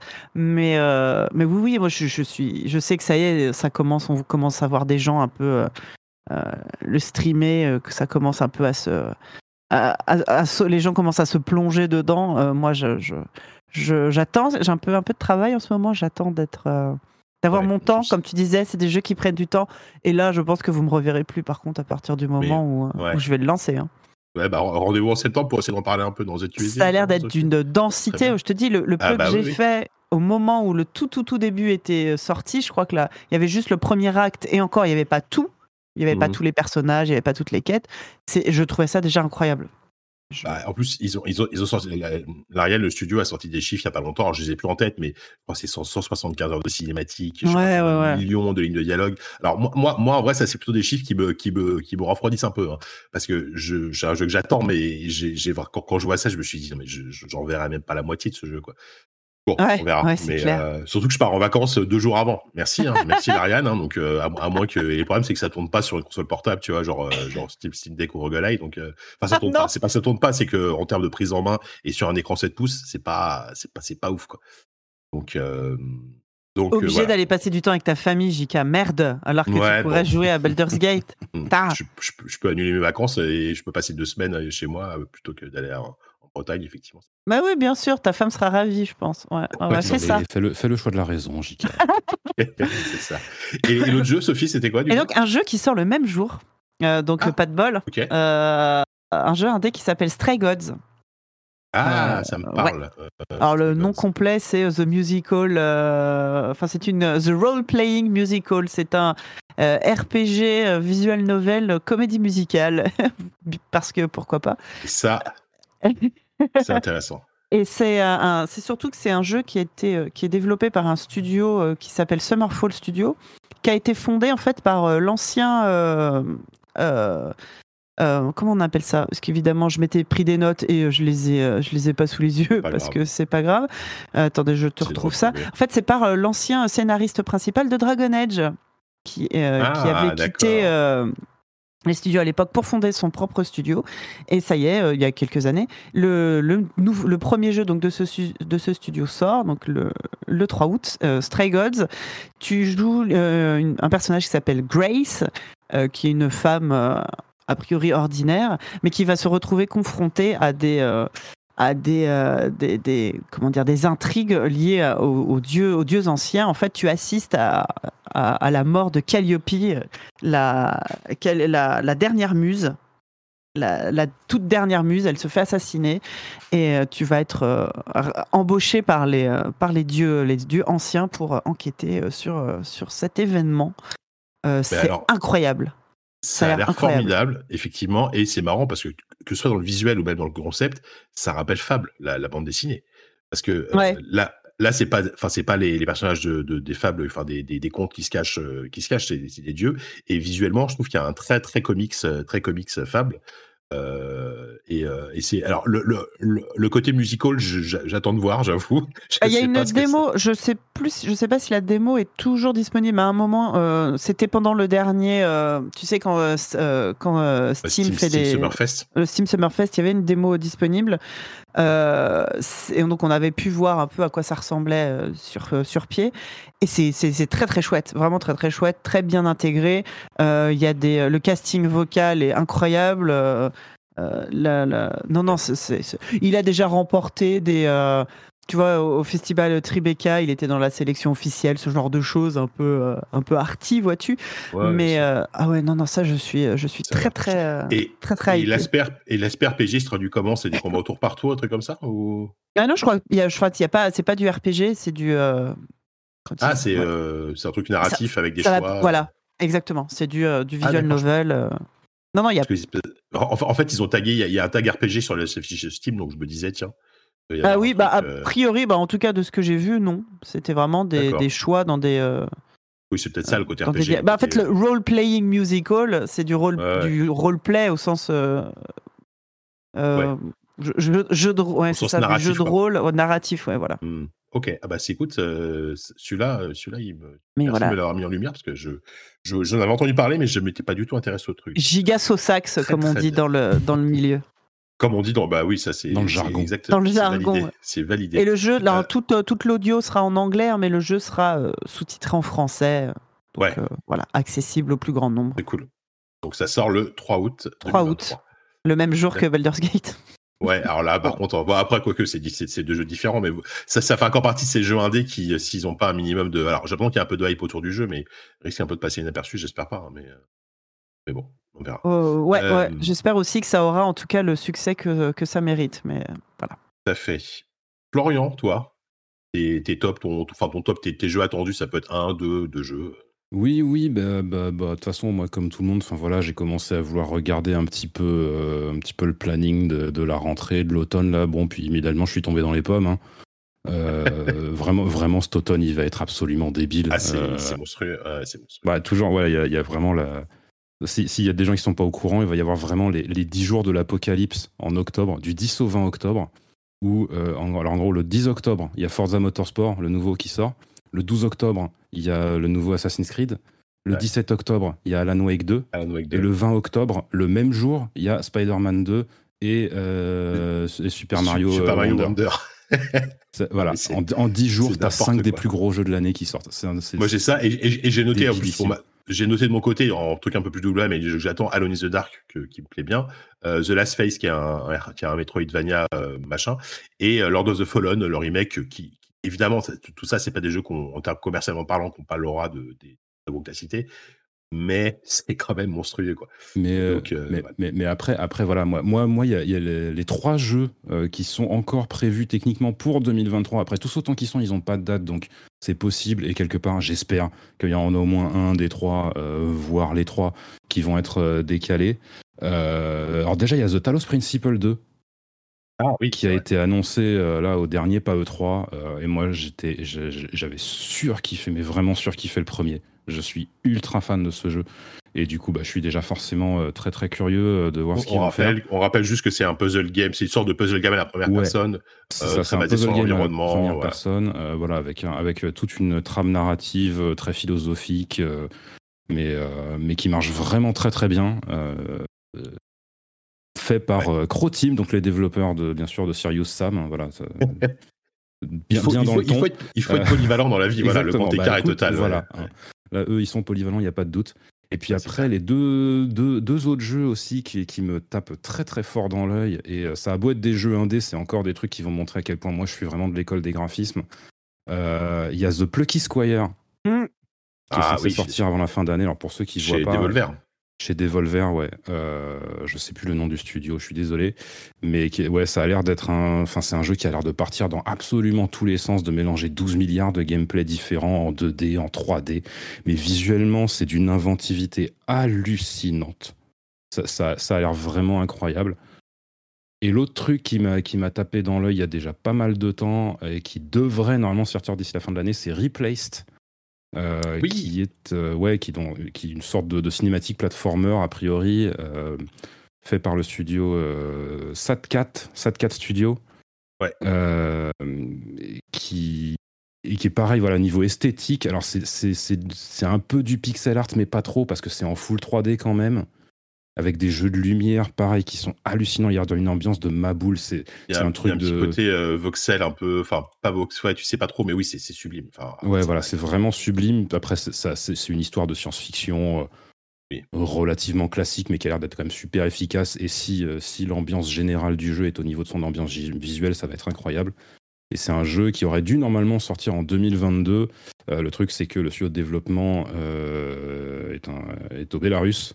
Et forcément, la situation géopolitique là-bas en ce moment, c'est complexe. Du coup, ils se sont relocalisés à Chypre. Et c'est de là qu'ils sont en train de, finir le jeu qui normalement devrait pouvoir sortir en 2023. Ouais, ouais c'est ça. C'est ce studio qui est en train de regarder ce qu'ils ont fait. effectivement, Replaced euh, a fait beaucoup de jeux avant, j'ai l'impression. C'est même pas leur premier jeu en fait. Ouais, il y a moyen que ce soit leur premier jeu, je sais plus, mais. Euh. Et ouais, alors celui-là, tu vois, bah, je le rajoute dans ma liste parce que moi j'ai une petite liste de jeux euh, que j'attends en 2023. C'est pareil, c'est c'est vraiment n'importe quoi. c'est tout, enfin c'est tout, c'est déjà bien. Hein. Non, bah, après si tu veux que je te fasse vraiment la liste complète des jeux qui m'intéressent, est-ce que, est que tu as 3 heures devant toi? Voilà, c'est ça. Moi, moi, c'est pareil. Là, je dois, là, je dois avoir au moins 15, jeux. J'ai essayé de prendre bah, déjà ceux qui me parlent le plus et puis aussi tout simplement ceux qui sont le moins mainstream, hein, parce qu'au bout d'un moment, euh, voilà. Je suis très curieux de voir le nouveau Forza. Ça fait une éternité qu'on n'a pas eu un nouveau Forza, donc je suis, curieux de voir à quoi il va ressembler. Après, bon, bah, voilà, c'est un Forza, euh... Voilà, je savais pas que t'étais vroom vroom, toi. Ah, tu savais pas que j'étais vroom vroom Ouais, j'adore les jeux de caisse, moi.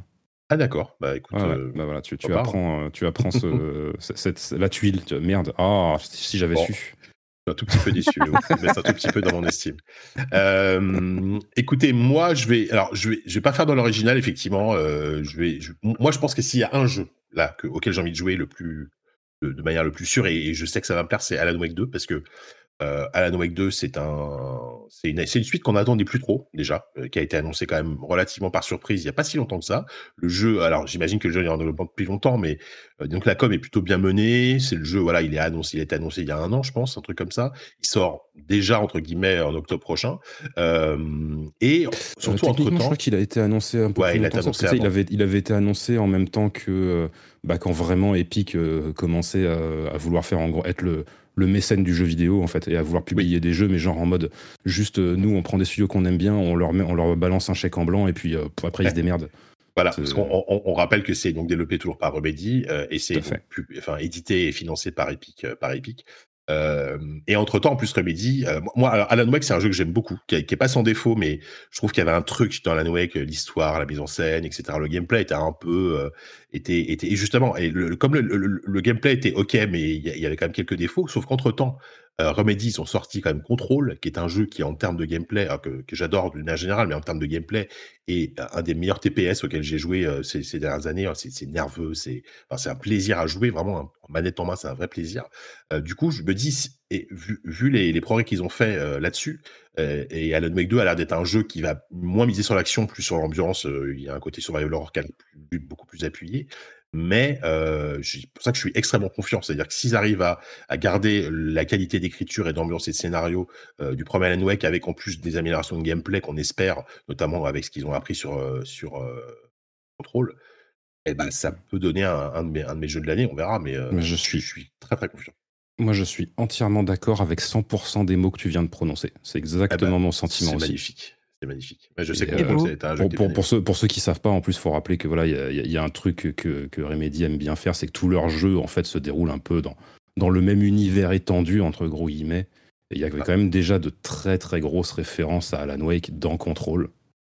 Bah, il y a même un DLC. Euh, il y a même un DLC. Oui, voilà, je, me permets de le dire parce qu'aujourd'hui c'est plus vraiment spoilé vu qu'il y a, y a vraiment voilà un DLC qui est sorti. Le, tout, tout l'intérêt du jeu, c'est de relier les. Tout l'intérêt du DLC, pardon, c'est de relier les univers vraiment de, de Control et d'Alan Wake. Donc euh, oui, quelque part, je pense que ce Alan Wake 2, c'est un truc qu'ils ont eu euh, à l'arrière de leur tête, qui, qui, qui, qui, qui s'est jamais en allé depuis, qui s'en est jamais allé depuis, depuis qu'ils ont fini, fini le premier Alan Wake. Et c'est cool, très très cool de voir qu'ils qu'ils ont pu se lancer là-dedans et que le, jeu, franchement, a l'air très prometteur. c'est clair. Et donc, Alan Wake sort le 17 octobre et euh, j'aurai même pas une semaine pour le, le faire, puisqu'après, il y a, moi, c'est le deuxième jeu auquel je voulais parler, je l'ai évoqué tout à l'heure vite fait, c'est Alone in the Dark. Euh, alors, je suis moins euh, certain, on va dire, du résultat final que Alan Wake. Ça peut être raté, mais je suis assez confiant sur celui-là parce que c'est vraiment une sorte de soft reboot, on va dire, d'Alone in the Dark, de, cette licence qui a inventé globalement les codes du survival horror euh, euh, notamment euh, après Resident Evil, hein, on, s'en rappelle. Euh, celui-là, en fait, déjà, je, l'avais vu à la Gamescom l'année dernière et j'ai, entre temps, il y a eu la démo qui est sortie et tout. Je trouve qu'il y a un super travail sur l'ambiance, le côté années 30, le, vraiment ce qu'on, peut attendre quand on a joué à des jeux de rôle comme l'appel de Cthulhu, etc. Il a l'air vraiment d'être bien respecté. au scénario, tu as, le scénariste de, de Soma, qui est un jeu que j'aime énormément, donc chez, chez Frictional Game. et il y a vraiment toute une team de personnes talentueuses derrière qui, qui me font dire que ça va vraiment être un jeu qui réussit. Il y a un truc aussi, là, c'est probablement 90, 80% du marketing, il a touché un chèque, mais euh, Frédéric Rénal, qui a toujours quand même renié tous les épisodes euh, the Dark, euh, par le premier, celui qu'il a fait, puisque c'est le seul qu'il a fait finalement. Après, il est parti et, tout ce qui est sorti après, c'était globalement nul et, euh, Rénal se, cachait pas pour le dire. là, il a, ils, ont le soutien officiel de Rénal en disant voilà, ils font du super taf et tout. je crois qu'il est vaguement embauchant en tant que consultant je me dis que ça vaut ce que ça vaut. Peut-être que c'est que du marketing, etc. Mais ça, ça rajoute un truc quand même. La dernière fois que Rénal a essayé de réaliser un jeu lui-même, ça s'est pas super bien terminé, mais bon. Je ne sais pas le dire, mais effectivement, tout Dark, euh, c'était, c'était compliqué. Même s'il y, avait des, promesses hein, qui étaient là, mais oui, l'exécution, euh, c'était pas ça. Donc voilà, donc Alan Wake, Alan in the Dark, je vais avoir ma, Alan Wake in the Dark en octobre, je vais avoir ma dose de jeux d'horreur et ça, franchement, ça me fait bien plaisir. Quoi. Euh, franchement, on a commencé l'année avec, avec Dead Space, puis un peu plus tard Resident Evil et on la termine avec Alan Wake, Alan, Alan in the Dark quel plaisir. Enfin voilà pour pour les pour tout ce qui est jeux d'horreur et je te. Il y a une bonne ambiance ouais cette année je trouve. Ouais. bah oui après bah oui bah disons que si c'est vrai que en termes de jeux feel good si il y aura, il y aura Super Mario à la fin à la fin du mois le, 20 octobre. Oui. Donc, euh, donc en, en, fait, il sort, il sort pile entre Alan Wake et Alone in the Dark. Euh, Super Mario Wonder, Pour récupérer 2-3 points de santé mentale. Ah, c'est ça, exactement. Exactement. Euh, bon, écoutez, on va peut-être pas, on va peut-être s'arrêter là pour ce petit sujet sur à la fois le, le, le bilan de, de, la, de, la, première partie de l'année et euh, ce qu'on attendait pour la suite. Merci beaucoup d'avoir partagé tout ça. Et on va passer à nos jeux du moment, euh, les jeux auxquels on joue en ce moment, évidemment. Euh, bah, alors, je vais commencer, on va commencer par Florian, parce que Florian, on, sait de quoi tu vas parler, tu l'as noté. On, va garder la surprise de Sophie, entre guillemets, pour après. Flo, toi, tu as, tu t'es enfin décidé à jouer à un certain Cyberpunk 2077. Ouais, un petit jeu qui vient de sortir, hein. je sais pas si vous en avez entendu parler. Ouais. Non, pas du tout. ouais, ouais, non, mais ça fait quelques mois déjà, en fait, que, que, que je me suis mis enfin pour de vrai. Est-ce qu'on peut y jouer euh, si on n'a pas joué au 2776 Ouais, pardon, la blague. C'est oh peut-être pour ça, du coup, que j'ai pas tout compris. Euh, ça doit être ça le problème. Non, euh, non, mais oui, du coup, je me suis enfin décidé à y jouer là en 2023 parce que, écoutez, pourquoi pas. et je, je, je, l'ai fini il y a pas longtemps et j'aime bien en parler de ce jeu parce que, bah, en toute honnêteté, j'ai pas trop aimé, mais euh, c'était fascinant d'y jouer bah, en 2023. Euh, trois ans après tout le monde, à un moment où euh, le jeu, bah, en fait, là, ça y est, il est débarrassé de, tous ces bugs qui avaient tant mm. fait rigoler tout le monde au lancement. C'est pas qu'il y en ait plus, hein, il y en a encore un ou deux ou trois qui se baladent par-ci par-là, mais quelque part dans un open world, en fait, c'est un peu inévitable. Surtout un open world aussi complexe que celui-là. Mais malgré tout, bah, ça reste un jeu malade. Ça reste un jeu euh, un petit peu cassé euh, sur les bords. Euh, c'est un jeu qui m'a surpris par l'accent qu'il mettait vraiment sur la narration. Je veux dire, je sais que c'est des Project Red et, connu pour ça, mais je m'attendais vraiment pas à ce que ce soit à ce point, qu'il y ait vraiment des, des, très très longs passages où le truc passe limite pour un, pour un, pour un visual novel, en fait, presque. Ah ouais euh, et, mais limite, ça c'était plutôt une bonne surprise. J'aurais préféré à des moments qu'il reste un visual novel parce que par contre, le, les séquences de gameplay, euh, c'est compliqué. C'est vraiment compliqué. Le gunfight, il, marche, il marche vraiment pas. Mais euh, ce, qui est, qui, qui le plus fascinant à voir, c'est à quel point, en fait, même une fois que tous ces bugs ont été nettoyés, c'est quand même un jeu qui porte encore, mais d'une façon incroyablement visible tous les stigmates de, son, de son développement compliqué. Où en fait, il y, a, une, y a une, euh, une déconnexion totale entre les éléments vraiment, les, les, comment dire, les piliers, vraiment les fondations du jeu, et tout simplement la ville en elle-même, qui est vraiment incroyable.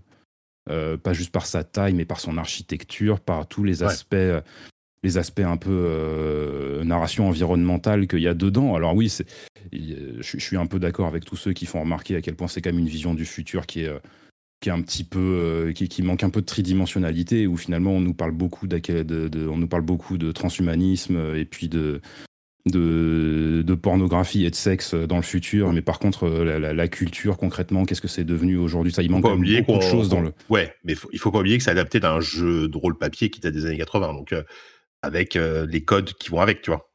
bien sûr, mais après, je veux dire, bon, c'est des projets, quoi. Ils sont en train de développer un jeu eux-mêmes, ils ont des ambitions de ma boule dessus. Je veux dire, autant, autant y aller à fond. moi, moi, après, bon, peut-être que je suis en train de juger du coup le, le, le, jeu de plateau des années 80 en même temps que je juge le jeu vidéo, mais n'empêche que moi j'ai joué au jeu, c'est ce que j'ai vu devant moi, tu vois. Enfin voilà, il y a des trucs qui fonctionnent et des trucs qui fonctionnent pas. Mais enfin bon, bref, quoi qu'il en soit, de toute façon, cette ville, elle est extraordinaire. Mais ce que j'ai trouvé extraordinairement frustrant, c'est à quel point elle est mal exploitée, en fait. Et à quel point euh, la narration se sert assez mal de tout ça. Et euh, même si le jeu, voilà, c'est pas vraiment un jeu à quête FedEx, mais j'avais quand même l'impression de passer énormément de temps à juste faire des allers-retours dans la ville pour aller voir tel personnage qui bouge jamais vraiment de son coin. Puis après, j'allais voir tel autre personnage qui bouge jamais vraiment de son coin non plus. Euh, c'est un, jeu qui manque de vision. C'est un jeu qui a des piliers de, de, au potentiel extraordinaire. C'est un jeu qui a des, des, petits moments vraiment, mais très fugaces, de fulgurance incroyable, mais il n'y a pas de lien, il n'y a pas de, vision globale. Et c'est extrêmement frustrant. C'est un jeu que j'ai ouais, ouais, j'ai été très, très, très frustré d'y jouer. Et le paradoxe, c'est que du coup, maintenant, je suis quand même euh, assez impatient de me lancer dans euh, Phantom Liberty. en espérant que. En espérant que oui, donc le, DLC, le gros DLC du, jeu qui va sortir là à la fin d'année aussi, parce que voilà, on, manquait de nouveaux jeux. Euh, sort en septembre. Voilà, c'est ça, parce qu'on manquait un peu de jeux cet automne. Alors du coup, ils se sont dit, on va, rajouter un petit DLC pour, pour Cyberpunk, c'est le moment. mais du coup, oui, je suis curieux de, de, voir ce que ça va donner en me disant, écoute, celui-là, c'est un DLC, ils ont pris le temps de le fabriquer, ils ont, ils ont mis trois ans quand même à le faire. Avec un peu de chance, ils l'auront principalement développé sur une plateforme, sur, sur un, jeu de base qui maintenant était stable, qui avait plus trop de bugs, qui tenait à peu près la route. Donc peut-être que là, il y aura une vision, peut-être que là, il y, aura, il y a un truc qui va se passer, peut-être que là, il y aura enfin euh, tout, tout, ce que j'ai désespérément attendu euh, dans euh, le jeu de base, mais qui, qui n'est jamais arrivé. Mmh. Ouais, après, ils, ils, pourront pas changer la structure même du jeu, qui est finalement une structure plus proche d'un GTA que d'un que d'un jeu de rôle ou, d'un cas Deus Ex, tu vois. Euh, ça, ça ouais, bien sûr, mais, mais tu vois, même, même, par rapport à, même par rapport à un GTA, je trouve que finalement le truc est moins bien intégré. Mmh. En fait. Ouais. Ouais, ouais. Après, moi, c'est vrai qu'à l'époque, je, l'avais fait à la sortie. Hein. Alors, je l'avais fait sur un bon PC. La, la, la, version PC, quand tu avais une bonne machine, c'était vraiment la plus acceptable, on va dire, euh, à la sortie. Euh, et je, je m'étais pris d'amour pour, pour, pour la ville. Tu l'as dit, c'est une les plus folles que j'ai, enfin un des, un des open world les plus passionnants que, que, j'ai eu à explorer euh, malgré tout. Et je m'étais pris aussi d'amour pour beaucoup de personnages secondaires et, euh, et vraiment je et, et, moi je m'étais vraiment accroché à ça et ce qui fait que ça a été une super expérience. Euh, après j'y ai pas rejoué depuis et, et j'ai, pour le coup Phantom Liberty je vais me replonger dedans avec plaisir parce que que effectivement avec, toutes les améliorations qu'ils ont pu ajouter, tout ce qu'ils vont ajouter aussi au moment de de ce, DLC parce qu'ils ont dit qu'il y aurait en plus en parallèle de Phantom Liberty qui sera quand même un DLC à 30 euros, mais qui devrait durer euh, normalement connaissance et des projets 20-30 heures, tu vois, donc euh, minimum, ça va.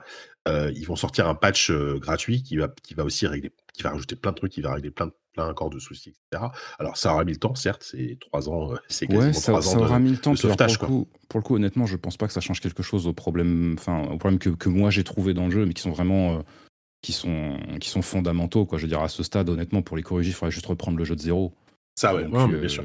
À la limite, tu reprends juste la ville, mais après tout le reste, tout, tout le mission, tout le mission design, tout le, tout le narrative design, il, faut, il aurait juste fallu tout reprendre de zéro. Donc, de toute façon, là, la, la, version qui sortira en septembre à Phantom Liberty, ce sera la version euh, finale, on va, ce sera la forme finale de ce jeu. Je pense qu'il y a après ça, c'est des projets qui passera peut-être à autre chose enfin. Bon, bien sûr qu'ils bossent sur d'autres choses, on le sait, mais. Oui, bah, ils sont sur The Witcher 4. Euh, hein, voilà, ils sont sur The Witcher, ils sont sur plusieurs projets notamment. Donc, donc voilà, mais c'est un jeu qui est super intéressant à analyser que malgré tous les défauts qu'il a et, et voilà, donc Merci en tout cas pour ton retour sur, euh, bah, je euh, sur, ce petit, sur ce petit jeu qui vient de sortir, effectivement. On est vraiment dans l'actu, merci. Ça me fait plaisir. je sais. Euh, Sophie, j'ai hâte de savoir parce que je sais pas. Alors, tu nous as dit, alors je le dis en off, hein, il m'a dit ouais, mais c'est un jeu un peu nul, c'est pour ça que, je ne l'ai pas noté sur le conducteur.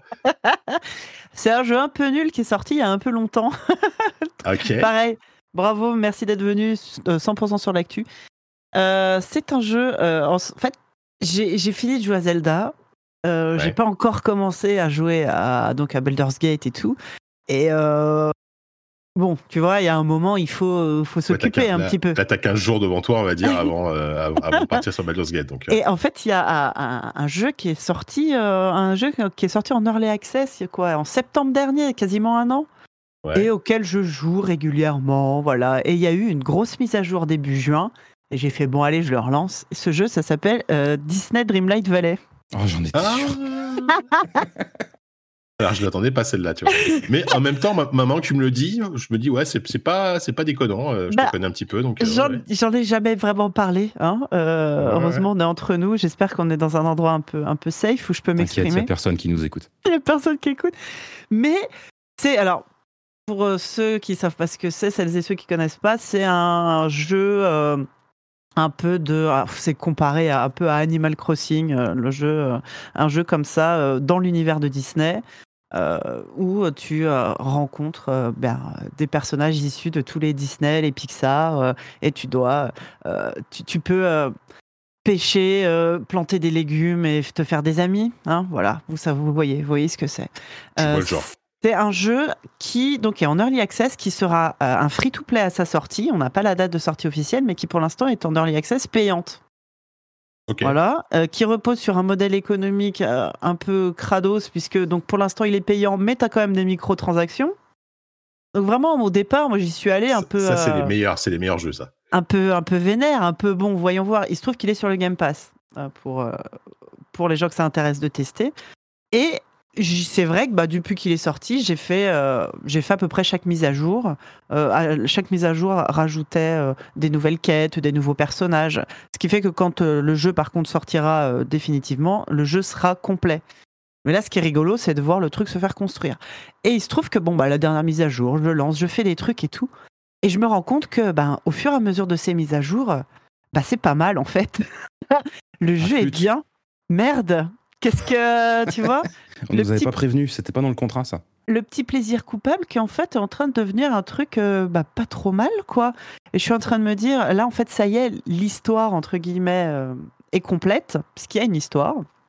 Euh, l'arc narratif en tout cas est terminé avec cette grosse mise à jour qui est, qui est sortie début juin.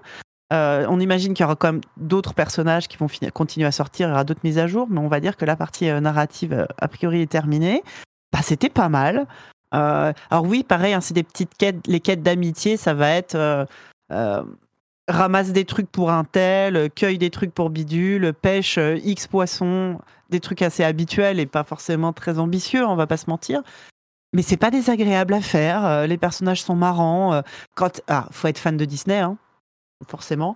Mais tu te balades et tu croises Wally, tu croises le roi lion, tu croises, je sais pas, Donald, ben moi j'aime bien. et tu leur parles, tu leur fais des cadeaux. C'est uniquement, euh, c'est uniquement Disney Disney. Il n'y a pas, il y a pas de Marvel, il n'y a pas de Star Wars. Euh. Non, ouais, il n'y a pas Marvel, il n'y a pas Star Wars, mais il y a Disney Pixar. Oui, d'accord. il y a, quand même euh, du Pixar. moi, j'ai installé, par exemple, la, la, casita, la petite maison qu'on voit dans Encanto. Je l'ai installée en face de chez moi. Et puis comme ça, je peux parler à Mirabelle quand je sors. C'est trop mignon. et puis après, je, non, mais et en fait, je me rends compte que non, en fait, j'aime vraiment bien. Il est bien comme jeu. je ne m'y attendais pas. Moi non plus, j'étais la première. Mais tu sais que c'est un jeu qui, a, qui, est quand même. Enfin, je pense qu'il y a une grosse communauté assez active. Ça, marche bien. Hein. Enfin, c'est un jeu qui marche bien. Hein. Alors, il y a par exemple une différence avec Animal Crossing, c'est que tu peux pas aller dans les villes d'autres personnes. Il n'y a, pas, a pas le côté. Euh, alors multijoueur, soyons, le mot est très grand, mais par exemple Animal Crossing, tu peux aller chez les chez, chez tes amis. Là, c'est pas le cas. C'est un jeu qui est fermé. Euh, pour l'instant, après, j'en sais rien du tout ce qu'ils ont prévu derrière. Mais euh, mais non, mais ce petit côté, tiens. Euh, alors c'est pareil, c'est en temps réel. Hein, l'heure l'heure qu'il est dans la vraie vie, c'est l'heure du jeu. Donc tu as des activités ou des choses que tu peux ne peux faire que à certaines heures. toujours rigolo cette quête où tu dois parler à machin et que machin est, en est endormi. T'es là, putain en train de, hurler parce que Mini est une couche tôt. Écoutez, ça, voilà, ça m'est arrivé. Euh, non, non, mais voilà, très. Je suis la première surprise parce que moi j'aime bien les petits jeux un peu comme ça, mais faut avouer que la plupart manquent beaucoup d'ambition. Euh, tout le monde n'arrive pas à faire des jeux aussi, euh, aussi bien foutus qu'Animal Crossing. Et puis pour tout ce qui est un peu jeu comme ça, un peu de ferme, un peu de housing, un peu tout ça, c'est assez rare que ça soit réussi, il faut quand même l'avouer. Euh, ben, ben, Dreamlight Valley, euh, c'est pas mal en fait. c'est dans le Game Pass en plus, on en, on en access et donc donc c'est vraiment allez jeter un œil si vous êtes abonné, ça coûte rien. Je pense qu'il faut être un tout petit peu sensible aux univers Disney. Hein, oui, évidemment. J'enfonce les portes ouvertes, mais. Mais par exemple, pour les enfants, c'est super, c'est vraiment super. Ouais, ouais. Alors, comme je disais, il y a des microtransactions, c'est-à-dire qu'il y a une monnaie in-game mmh. euh, qui te sert à acheter. Euh, euh, il y, a une boutique où tu peux acheter des vêtements exclusifs, des objets exclusifs. donc oui, il faut faire gaffe. Si vous avez des enfants, si vous voulez faire jouer vos enfants, bah faut être très très clair sur le fonctionnement du truc. Hein. Mais c'est pas, enfin j'allais dire, c'est pas si pire que n'importe quel jeu avec des microtransactions auxquels les enfants sont constamment bombardés. Et, euh, et, non, puis ouais, non, c'est trop mignon. Wally, il est trop mignon. Voilà, moi, c'est tout. Tu me dis juste, euh, en fait, c'est le truc qui m'a eu. Ah, il y a Wally. Ok, d'accord, c'est bon.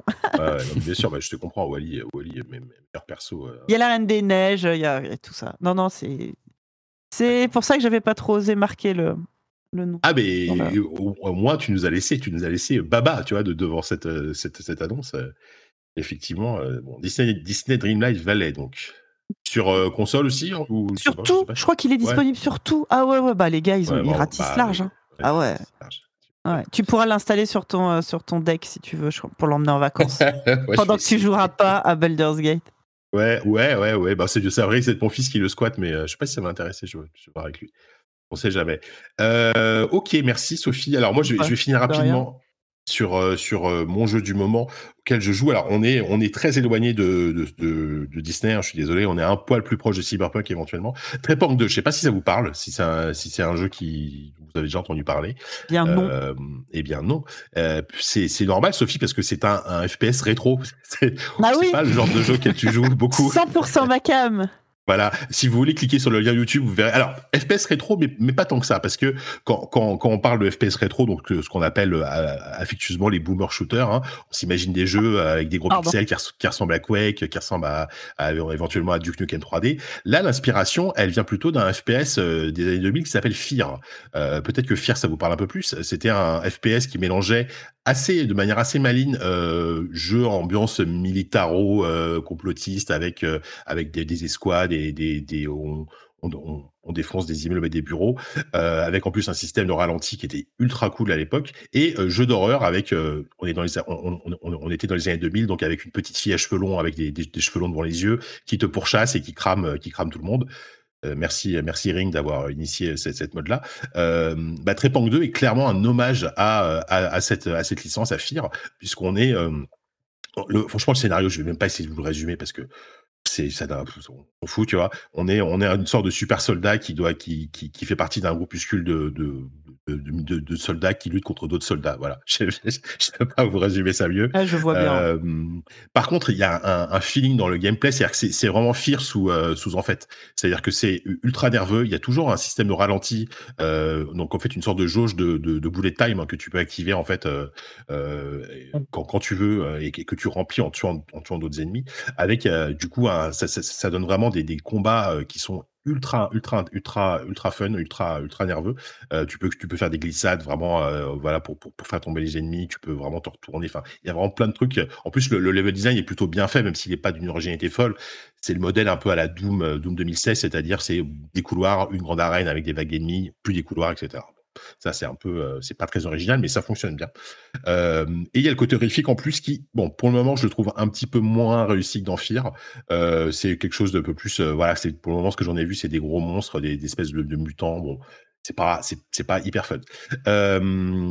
Le jeu, comment dire, c'est un jeu que je trouve vraiment très cool, mais j'ai bien conscience qu'on s'adresse quand même à un, public assez restreint. C'est-à-dire que si, si, vous, si, vous, si vous êtes nostalgique des, euh, bah, notamment de FIR, dont, j'ai parlé, c'est évidemment un truc euh, qui, pourrait vous intéresser. Euh, D'une manière générale, voilà, on est vraiment à destiner à, à ces, ces joueurs de FPS quarantenaires ou trentenaires éventuellement, comme moi, qui, qui, qui râlent un peu parce que les FPS d'aujourd'hui sont trop lents, même si je, je suis pas comme ça, j'exagère, mais mais voilà. Donc, donc c'est, c'est un, c'est un jeu très intéressant, très, très fun à jouer. Euh, c'est pas, ça va pas réinventer l'eau chaude, mais c'est un bon, euh, c'est un bon hommage à, à, un jeu que j'adorais à l'époque. Donc, euh, donc voilà. Je, je sais très bien que, que ce soit toi ou Florian, euh, vous êtes pas, c'est, c'est pas, c'est pas vraiment votre, votre, genre de jeu. Donc, je sais pas si j'ai votre attention. Bah, tu, tu, tu, as eu ma curiosité. Après, ouais. ouais, bon, de, de là Je, je, vais, au moins regarder ce que c'est. Ça m'a rendu curieux. Ouais, bah vas-y, vas-y, regarde. Franchement, c'est c'est assez intéressant, même si c'est, euh, je te dis, c'est c'est assez. Et puis tu vois, c'est ça se voit que c'est un jeu indé parce que euh, y a, le, disons que le jeu a un peu trop d'ambition par rapport à son budget. Typiquement, t'as euh, entre chaque mission, t'es es dans une espèce de hub qui est en fait la, base de ton de ton organisation militaire. T'es censé être entouré de collègues et de, de mecs en escouade avec toi. Quand t'arrives dans cette base, tu es tout seul, il y a personne. par contre, t'as t'as constamment ta patronne qui te parle dans un dans un talkie-walkie et genre tu croises un mec de temps en temps qui est genre au stand de tir c'est tout quoi. Et ça fait, il y a vraiment une sorte de, et ça, c'est un exemple, mais pour montrer que tu sens quand même le, bah c'est un double A, enfin c'est un jeu, c'est même pas un double A, c'est un jeu indé, c'est un jeu qui a été développé pendant très longtemps et ils, ont fait ce qu'ils pouvaient. Mais je trouve que le résultat euh, le, disons que la, promesse de retrouver les sensations de tir d'un jeu comme Fear, bah, elle est là, elle est, elle est réussie. C'est quand même, c'est quand même le plus important.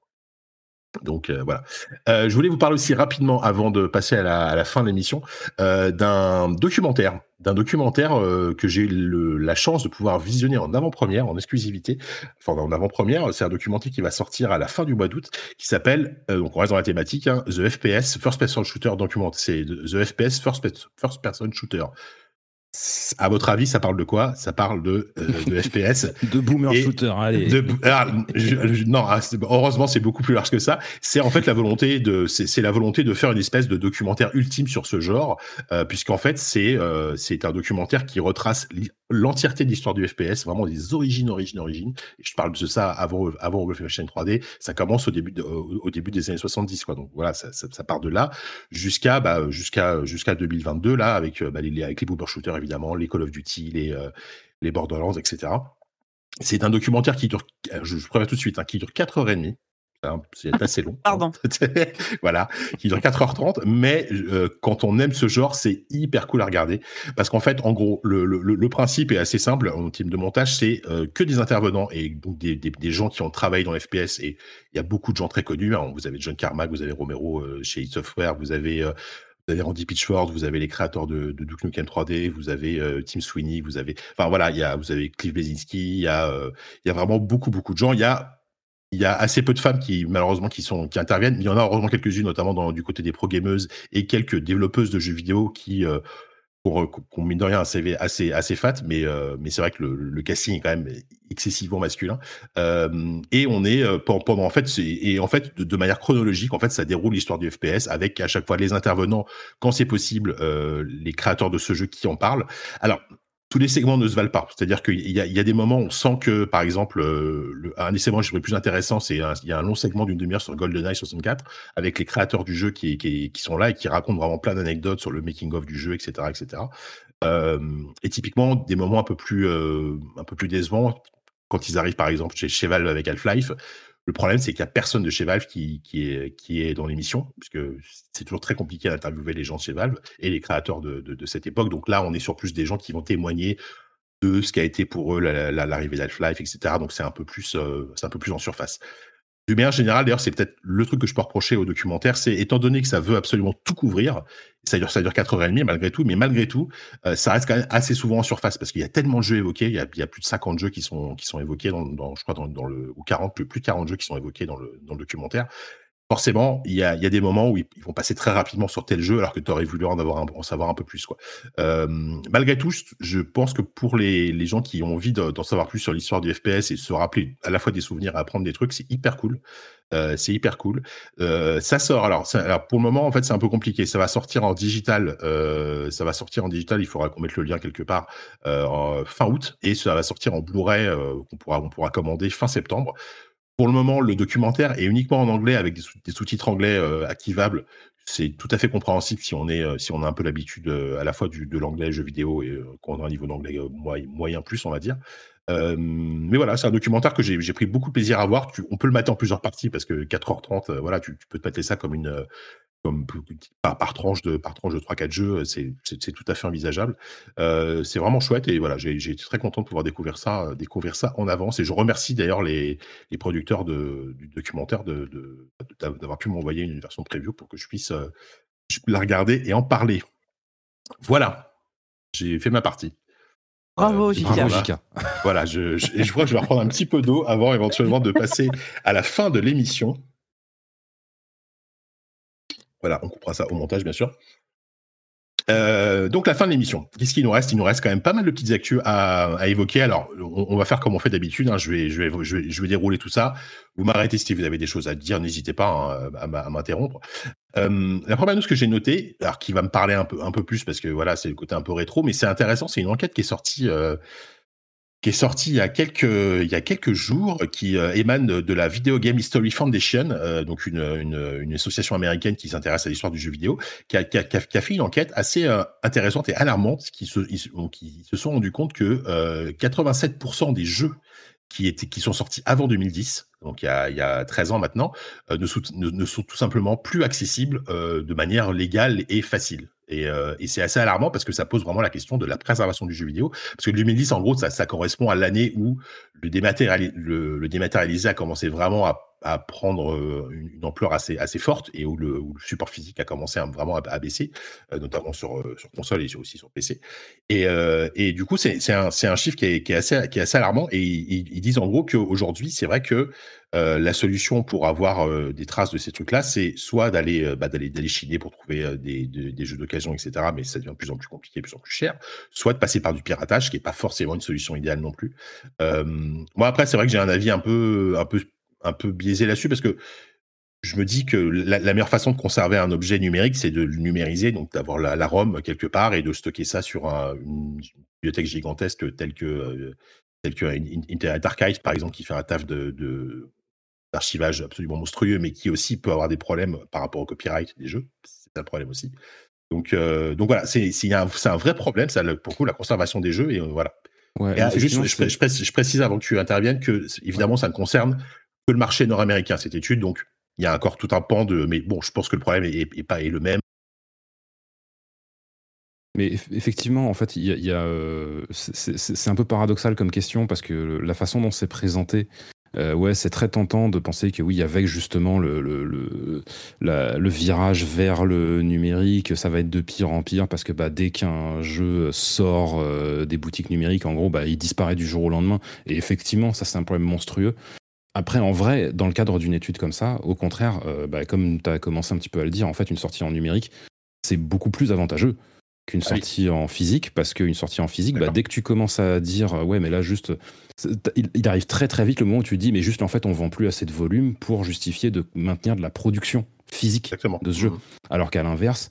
Euh, un jeu qui est disponible euh, en numérique, bah, finalement, tant que la plateforme sur laquelle il est, il est, disponible reste encore debout, peut y avoir deux exemplaires qui sont écoulés par an. T'as strictement aucune raison en tant que distributeur de retirer le jeu de la plateforme. Donc en fait, euh, de toute façon, la préservation du jeu vidéo, c'est connu, c'est un problème qui est absolument majeur. Et oui, ce bah chiffre, Même, même si quelque part il est surprenant, il est quand même effrayant de se dire qu'il y a quasiment 90% de la production du jeu vidéo qui est, qui est plus disponible légalement. Mais en fait, oui, paradoxalement, le, numérique, euh, c'est plus une solution qu'un problème, en fait, même si par certains aspects, c'est aussi un problème. Bah, je suis d'accord. Et puis le, support physique a une durée de vie limitée, contrairement à un truc 100% des maths. Enfin, va, faire fonctionner une, un CD PlayStation euh, aujourd'hui. Euh, tu as quand même de grandes chances que ton CD fonctionne plus. Euh, les cartouches, c'est pareil. Mmh, mauvais exemple parce que les CD justement, c'est un support qui a, qui a, une, qui a une très très bonne durée de vie. Ah, Par contre, les cartouches, c'est peut-être le DVD. Non, j'avais pas entendu que comme quoi c'est le CD, le DVD avait genre 20 ans de 20 ans de durée de ah vie. Ah mais par rapport à une cartouche, c'est déjà énorme. Hein. Ah il y, a des cartouches 3DS euh, justement qui posent déjà souci. Là, hein. Les cartouches 3DS commencent à pourrir là. tu vois. Donc, euh, et, quand, tu vois typiquement la petite Nintendo qui ferme ses e-shops euh, au bon vouloir et qui. Tu as, toute une partie de la production qui disparaît, c'est effectivement, c'est effectivement compliqué. quoi. Après, oui, enfin, voilà, c'est le temps de distribuer des bons points. Justement, Nintendo, toujours les meilleurs au monde quand il s'agit de préservation. Les mecs qui sont au sommet du game, c'est incroyable. Parce que je, parle de façon ironique, hein, je précise, pour ceux qui n'ont pas compris. Nintendo, c'est une catastrophe en termes de préservation. Ils font n'importe quoi de A à Z. Ouais, ouais c'est clair. Sophie, tu voulais ajouter quelque chose? J'avais vu passer, euh, il n'y a pas longtemps, c'est marrant, un, un, pareil, une étude similaire dans le cinéma qui disait qu'il y a bah, genre 90% de la production euh, cinématographique, bah, depuis l'invention du cinéma, hein, ça commence à dater un petit peu, qui avait tout simplement disparu ou qui allait disparaître. Je J'ai plus les trucs en tête, mais ça me rappelle ça. Et euh, là où la, la question, euh, c'était pas. Il y a une époque où la question se posait pas, et c'est une industrie qui est plus vieille, donc on peut un peu se dire qu'elle aurait pu y penser avant. Et en fait, non. et pareil, le coup de si ça disparaît maintenant, où aussi on est sur de plus en plus de dématérialisation et de, de, systèmes d'abonnement hein, pour tout ce qui est, euh, euh, on va dire, audiovisuel, et où le fait, bah, on, a déjà des problèmes de ah bah si telle, telle plateforme décide de retirer telle série, tel film ou quoi, existe-t-il encore des moyens pour voir, visionner euh, cette œuvre C'est des questions qui, qui, se posent aussi beaucoup euh, dans. D'où l'intérêt d'avoir une bibliothèque numérique comme Internet Archive qui, qui va essayer de, ah de, stocker un maximum de trucs, mais euh, tu peux très bien avoir un jour un ayant droit qui arrive et qui.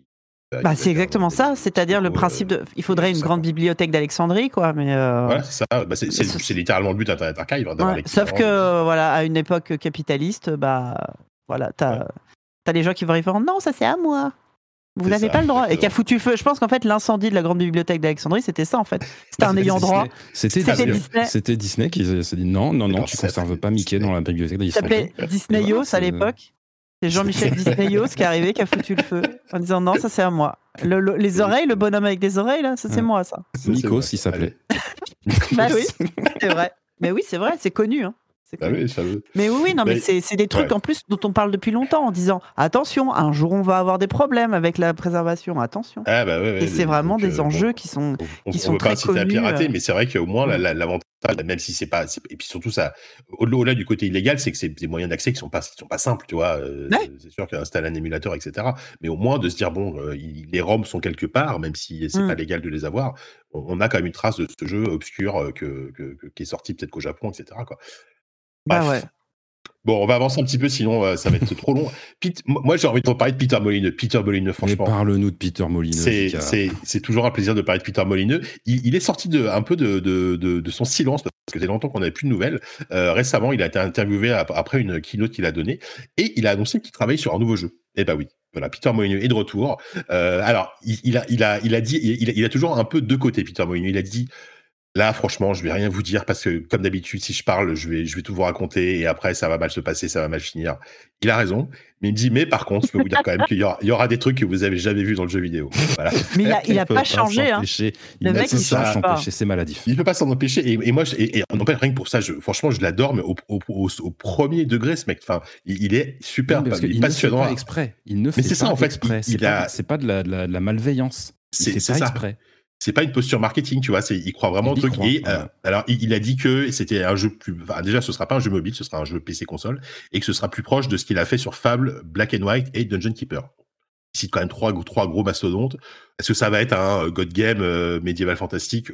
Eh, Je le vois bien comme ça, je sais pas, mais bon, voilà. En tout cas, il, est de retour et, euh, et est-ce qu'il va est-ce qu'il va nous faire le GOTY 2024 je, Franchement, c'est moi c'est tout ce que je demande. Bah évidemment, nous aussi. Ouais, c'est ça. Euh, quoi d'autre? Euh, Sega, chez Sega of America, tiens, il y a eu un, un truc assez intéressant qui s'est passé, c'est qu'ils ont réussi à former un euh, syndicat sur l'ensemble de la société. Euh, aux États-Unis, je parle, je parle, je parle des États-Unis, puisqu'aux États-Unis, on sait très bien que c'est très compliqué de former des syndicats. bah, c'est Sega of America a réussi au Japon, c'est bien connu, c'est plus simple. Oui, bah, je, je, compare par rapport à l'Europe, mais oui, ou la France même. Là, ils ont créé la Allied Employee, Employee Guild Improving Sega, donc la guilde des employés alliés pour améliorer Sega, c'est le nom de le nom de la société. Et, euh, et disons que c'est le premier syndicat aux États-Unis qui a cette ampleur-là, puisque encore une fois, ça concerne l'ensemble de la société. Il y, a, il y, a, déjà eu des cas de, de, de syndicats créés dans, dans, dans, des grosses structures de jeux vidéo, mais ça concernait plus certains départements. Là, euh, là vraiment, il y a eu, il y a, il y a vraiment un premier vrai gros syndicat qui s'est créé, donc c'est plutôt une bonne nouvelle pour euh, pour, les employés, pour les employés, en tout cas chez, chez Sega of America. Et si ça peut montrer l'exemple et que ça se, ça se, que l'idée se disperse, ça serait pas plus mal. C'est exactement, exactement. Bah, en ce moment, aux États-Unis, c'est quand même une tendance qui est, mmh. même si c'est compliqué parce qu'il y a beaucoup de bras de fer, évidemment, c'est quand même une vraie tendance euh, la création de syndicats. Donc, euh, dans, dans, un métier qui est compliqué, on sait très mmh. bien que les conditions de travail sont pas tout terribles. C'est une bonne nouvelle. Euh, tiens, on va rester un peu chez Sega malgré tout, puisque Yuji Naka, souvenez-vous Yuji Naka, donc c'est le fameux, euh, le fameux créateur de Sonic hein, et de Balan Wonderworld récemment de, de sinistre mémoire malheureusement. Euh, bah, il avait des petits problèmes avec la justice puisqu'il il était, il a été reconnu coupable de, de, comment, de, de délit d'initié puisqu'il avait acheté des actions du, des studios Aiming et ATM Entertainment parce qu'il avait des infos sur des jeux Dragon Quest et Final Fantasy qu'elle allait développer. Donc, on se dit, allez, on va acheter quelques petites actions juste avant. Évidemment, ça s'est mal passé. En plus, au Japon, ils sont très sévères avec ce genre de choses. Euh, il réussit à échapper à la prison quand même. Il a, euh, il a eu, euh, il a écopé de deux ans de, de deux ans de, de prison avec sursis et de quand même de 2 millions, euh, pardon, non, de 172 millions de yens d'amende. C'est quand même pas dégueu, ce qui représente 1,1 million d'euros. Donc c'est voilà une petite amende, une petite amende, une petite tape sur les dois. Au moins, au, au moins, il n'est pas en prison. Voilà. On peut, on peut dire ça comme ça. C'est toujours ça. Il pourra, il pourra tout faire à Balan Wonderworld 2. oui, j'espère qu'il va faire mieux que, que ça, effectivement. Euh, Qu'est-ce qu'on a d'autre? Euh, Alors, je, je, il peut-être des qu'on va, qu'on va passer un petit peu. Ah oui, tiens, euh, intéressant, une, un départ à la retraite euh, que j'ai, qui était surprenant. Evan Wells, euh, qui était le coprésident de Naughty Dog, il est arrivé chez Naughty Dog il y a 25 ans. Il a commencé avec Crash Bandicoot Crash Bandicoot 3. Il était coprésident de, depuis bien longtemps euh, de, du studio. Bah, il, il, il, annonce, alors, il annonce son retirement. Alors, il dit pas forcément qu'il quitte complètement l'industrie, qu'il arrête de travailler, mais moi, ce que, ce que je comprends, c'est qu'il quitte Naughty Dog et il n'a pas, il a pas d'autre chose prévue dans le jeu vidéo euh, à, à l'heure actuelle. Ouais. Après, euh, après en, en, anglais, en particulier en anglais américain, quand tu dis euh, retirement, ça veut pas forcément dire retraite. Hein, ça veut dire, ouais. que, voilà, effectivement, ouais. il s'en va de Naughty Dog. A priori, c'est pas le moment d'annoncer euh, ses projets voilà. suivants s'il en a, mais ça veut pas bah. dire que le mec il, il disparaît Alors, à tout jamais il, il, est jeune, euh, donc je pense qu'il peut encore faire d'autres choses. Peut-être qu'il a juste plus envie parce que j'imagine que bon, financièrement, il peut se permettre d'arrêter de travailler, tu vois. Euh, mais euh, ce sera intéressant. Et donc c'est Lynn Druckmann qui, qui, qui, était déjà qui, qui, avait déjà une tête à la direction, qui reprend officiellement le, le rôle de, de de, de, de bah, il était déjà coprésident et là du coup il devient voilà. président euh, tout seul entre guillemets en attendant ça, l'éventuelle nomination, sachant voilà. que euh, Evan Wells a annoncé son départ mais son départ sera effectif à la fin de l'année.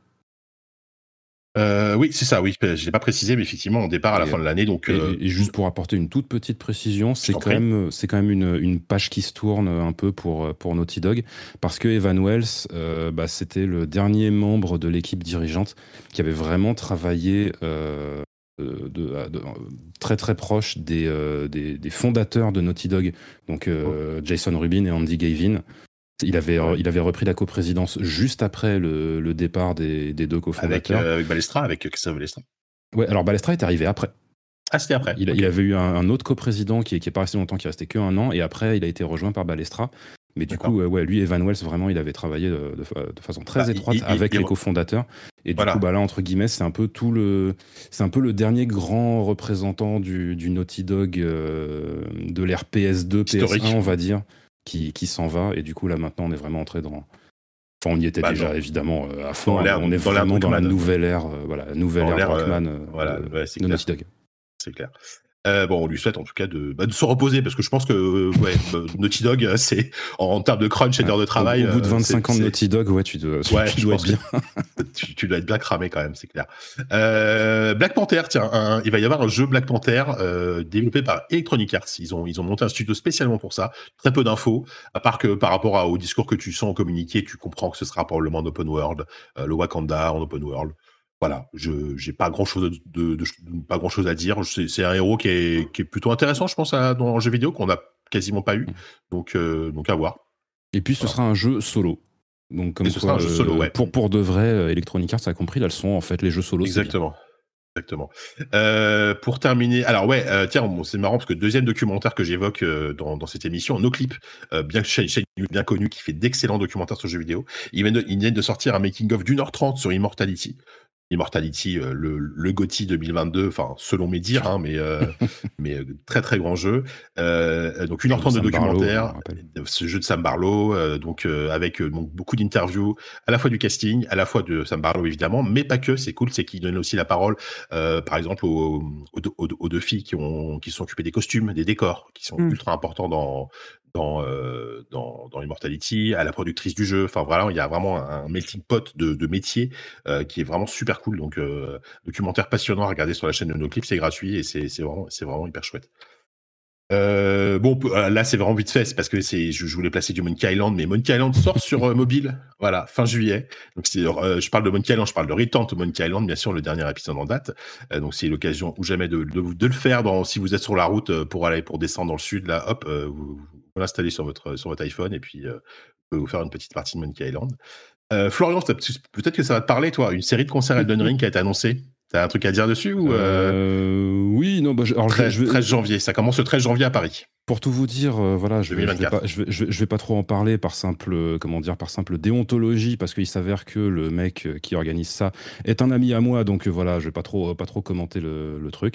Mais donc effectivement, Overlook Events, boîte française spécialisée dans les événements de ce genre, qui a annoncé son partenariat avec Bandai Namco pour une série de concerts Elden Ring, dont la première date, bah oui, tout simplement, aura lieu le 13 janvier au Grand Rex à Paris. Ça a l'air d'être un truc assez, il y a plus assez euh, pas immersif, mais il y a, il y, a, il y a, des technologies assez intéressantes, que ce soit en oui, oui, bah d'éclairage, de lumière et tout, euh, oui, c'est les shows un peu, un peu spectacle son et lumière. Euh, bah, c'est assez, assez typique du genre. Hein. Voilà, c'est pas juste un orchestre sur scène qui, qui, qui joue. Alors on peut considérer que c'est une qualité, comme on peut considérer que c'est un défaut. Ça, je laisse à chacun le, le soin de juger là-dessus. Mais oui, oui, ça, ça, essaye d'être un truc un peu immersif qui va vraiment essayer de reconstruire un petit peu la narration du jeu, pas juste jouer la musique comme ça et puis merci, au revoir. Euh, à voir, à voir. Savoir.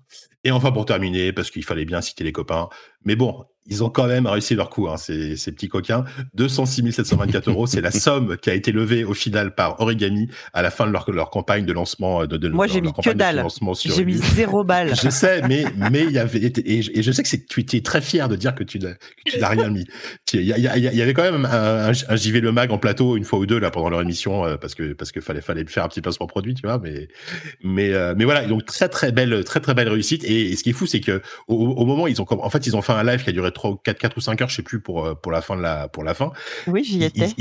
voilà, oui, tu étais, physiquement, tu y étais, toi, c'est vrai. Je t'ai vu avec, avec Kevin et Cassim aussi, je crois, est passé. Ouais. Euh, ils étaient loin d'arriver aux 200 000 euros et je me suis dit, non, mais ils vont pas y arriver.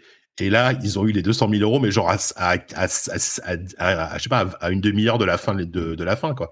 Ouais, quasiment une heure avant. Non, non, ça, pour le coup, c'était pas trop une surprise. on, on se ah ouais, bien. C'est l'explosion typique des fins de campagne, en particulier quand en plus tu fais un événement mais, mais oui, comme ça. Mais... Évidemment, très heureuse pour eux, bien sûr, évidemment. 275% de leur objectif. On rappelle peut-être quand même, parce qu'on sait jamais Origami ce que c'est, c'est un, donc c'est un média. Non, mais c'est vrai, parce que peut-être que c'est, c'est un média, un nouveau média jeu vidéo. Voilà, un nouveau média jeu vidéo en France qui, qui, est, qui, est, en train de se monter par d'anciens journalistes à la fois de chez Gamecube, de chez, euh, de chez No Life, euh, de chez, de aussi. Voilà, et Louise, euh, Louise qu'on, salue, qui a, qui a, bossé chez nous, et Gotos aussi, notamment, qui est bien connu.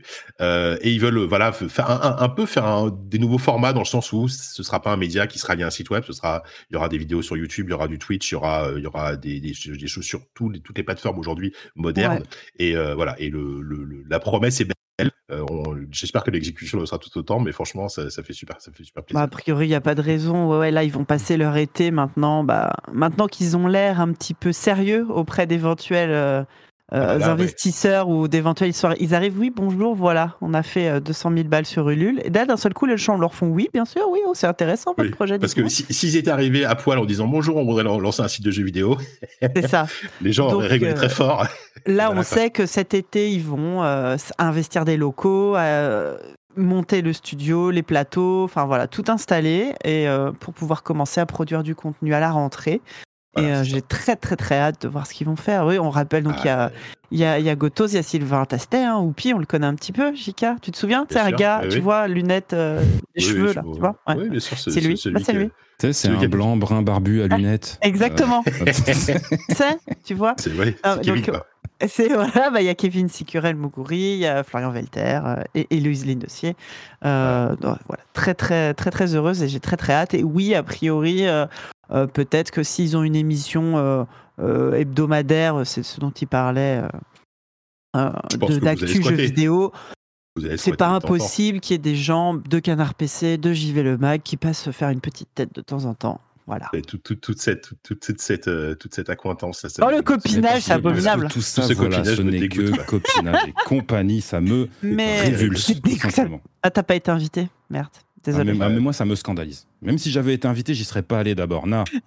Euh, mais euh, le truc, ce qu'ils disent aussi, enfin, moi, je me permets de parler, enfin, je veux pas parler à leur place, mais on connaît un petit peu le, leurs ambitions. Euh, là, c'est facile de, de, Ils ont commencé par inviter, par parler des gens déjà connus, hein, genre, voilà, ma vieille tête, voilà, tout le monde. Mais ils veulent aussi, surtout, produire des nouvelles, des nouvelles personnes, montrer des, des nouvelles choses. et, et ça, ils attendent d'avoir, effectivement, d'être bien installés pour pouvoir montrer un peu plus tout ce qu'ils ont envie de faire, mais il y a vraiment une ambition aussi de faire, de faire des nouvelles choses et de, de mettre le pied à l'étrier à des nouvelles personnes. Exactement. On leur souhaite vraiment d'arriver à faire, à faire tout ça parce que c'est super cool, ça fait plaisir. Ouais. Ah, eh bien, écoutez, je pense qu'on va s'arrêter là. Ça y est, c'est l'heure de, c'est l'heure de conclure déjà. Finalement, c'est, c'est, passé vite. Hein. Je, serais bien resté un peu plus longtemps avec vous, mais là, l'heure tourne. Ça m'a fait très plaisir. Merci beaucoup. Euh, merci beaucoup d'être venus, euh, Florian et, euh, et Sophie. Pour finir, on fait, on fait la, voilà, la, tradition. C'est où est-ce qu'on peut vous retrouver sur Internet, mais pas que, parce que là, on est quand même sur la presse papier. Donc, oui, bah, peut-être globalement, nous, Florian, si vous nous retrouvez surtout en kiosque, hein, quand même. Faut, voilà. pas, voilà hein. Sur les grottes de Lascaux, à titre personnel. vous, vous levez vos petites fesses et puis vous allez chez votre marchand de journaux. Hein, parce que ça se mérite quand même tout ça. C'est ça. Donc, vous, avez, euh, vous avez, alors vous savez quoi, vous avez une minute chacun pour faire la promo de, vos, de vos mags. On va voir, on va, et dire, dire qu'en gros ton mag est le meilleur que l'autre, hein, parce que c'est le but. Oh de mais non. non. Je plaisante, bien sûr que non. Florian, bah, si tu veux commencer. Nous, on ne ah, fait pas de hardware. Déjà, de toute façon, voilà, nous ne sommes pas vraiment concurrents parce que moi, euh, bon, je suis surtout sur Canard PC hardware. Donc, bien sûr, moi, ce qui m'intéresse, c'est la technique, c'est le matos. Euh, voilà, on a notre numéro d'été qui est sorti euh, le, depuis, qui est disponible depuis fin juin, avec une une qui vous demande si euh, des fois vous feriez pas une erreur en jouant sur Windows plutôt que sur Linux. Vous vous, vous en doutiez de ça ou pas? Là là, qu'est-ce que c'est Oh là là, vraiment? Je pose des questions. Ah moi. Ah bah non, je ne sais pas. Bah non. Et eh ben voilà, et eh ben, eh ben, vous achetez ce magazine. Alors, est-ce qu'il est y, a Game Pass Est-ce qu'il y a Game Pass sur Linux? Non, c'est ça qui est chiant. Bah voilà. Et voilà. La réponse est donnée. Désolé. Achetez, quand même le magazine. Hein. Achetez-le quand même. Non, non, mais bon, voilà, une question. Euh, une, manière un petit peu aussi de simplement de montrer à quel point le jeu sur Linux a fait euh, beaucoup, énormément de progrès euh, ces dernières années, et c'est l'occasion d'apprendre des choses fascinantes sur comment ça marche un jeu, comment ça marche un système d'exploitation, tout ça. et puis voilà, plein, plein d'autres sujets évidemment dans ce magazine. Et on rappelle je quand sais même pas quoi dire d'autre. Non, moi, bah, moi, moi, je, vais, je, vais, je vais conclure si tu veux. Bon, on rappelle que euh, tous les articles de Canard PC Hardware sont aussi disponibles sur le site Canard PC. Sur le site euh, PC. moyennant un abonnement euh, absolument dérisoire de 50 euros par an, je crois, un truc comme ça. Voilà, pour 50 euros par an, vous avez accès au site web de Canard PC avec tous les articles de Canard PC et de Canard PC Hardware. Rien que ça. Et voilà. le, The bah, Best Deal in Gaming. Non, ça c'est le Game Pass du coup justement. Merde, excusez-moi. Je... Pardon. Ah, on, va croire qu'on est sponsorisé par Microsoft. ça suffit. Euh, très bien, merci Florian. Sophie, toi, toi pareil. Euh, beaucoup de belles choses. Euh, numéro 101 de JV Le Mag actuellement en kiosque. Il est tout, tout frais, tout neuf. Numéro spécialité, bah, on revient sur le Summer Game Fest, évidemment. la traditionnelle sélection des jeux mobiles de Christophe Butlet pour passer un été justement à, la plage euh, tout en restant un vrai gamer. Euh, et on a aussi notre hors-série euh, GameCube qu'on est en train de finir. On est en train de bosser dessus d'ailleurs, il va falloir que je vous laisse. Hein. qui va sortir du coup tout, toute fin juillet. D'accord, mais écoute, celui-là j'ai hâte de le voir aussi. Hein. J'y bah. pense, j'ai totalement oublié juste un tout petit truc que je voulais rajouter par rapport à PC pour l'abonnement online. On vient d'ailleurs aussi de lancer une nouvelle formule euh, entièrement online en mensuel à 5,50€ par mois. Donc si vous voulez simplement essayer euh, rapidement, voir ce que c'est, voir si ça vous plaît, voilà, maintenant vous avez cette, cette solution aussi très économique, sans engagement évidemment, qui, est, à choisir. D'accord, donc là vous avez le choix. Donc abonnement Canard PC, abonnement JV, les hors-séries, tout ça. Vous, vous, avez de quoi faire cet été, c'est assez, mais d'ailleurs, oui, Chica, tu as écrit une petite, un petit souvenir dans le hors-série GameCube. C'est vrai. Ça devient une tradition maintenant. À chaque hors-série, j'écris un petit truc. Euh, bah j'écris un petit truc sur mon rapport à la, au sujet principal. Donc, euh, et je plus tard, je parle. Oui, c'est marrant parce que je, je tease, je, je, tease. En fait, dans, dans, dans, ce papier, je sais pas si tu as eu le temps de le relire déjà, mais je, parle plus de la Dreamcast que de la GameCube. C'est très bizarre, mais j'essaie de faire, j'essaie de faire le lien. Hors sujet total, Jean Chédère. Le, le, le, rédacteur en chef ne m'a rien dit. Je lui ai envoyé, il m'a, il m'a dit, ok, très bien, merci, tu vois. Donc, euh, il a rien relu, putain. Bah, voilà, super. bon bah, tu vas me faire le plaisir de me réécrire ça.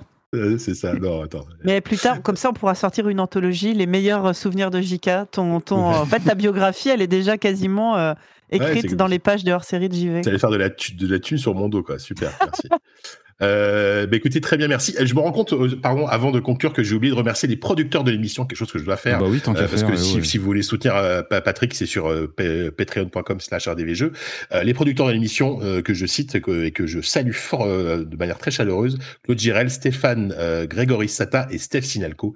Merci à vous. et puis maintenant, il est temps de conclure. Merci de nous avoir écoutés jusqu'au bout dans, ce, dans, ce, dans cette belle émission, ce beau rendez-vous jeu. Et on vous donne rendez-vous la semaine prochaine. Ce ne sera pas moi, hein, mais, mais vous aurez à nouveau un rendez-vous jeu à vous mettre sous la dent. Et sur ce, bah, gros bisous, bonnes vacances si c'est le cas, et à bientôt. Bisous, Au revoir. Au revoir.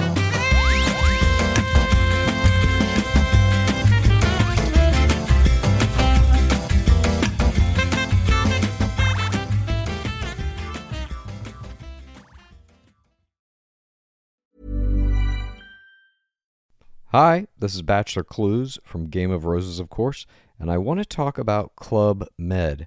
Everybody knows Club Med has been the pioneer of the all inclusive resort since 1950, with almost 70 resorts worldwide, ranging from beachside destinations in the Caribbean and Mexico to exotic locations like the Maldives and Morocco, or even the mountain destinations like Japan and the European Alps.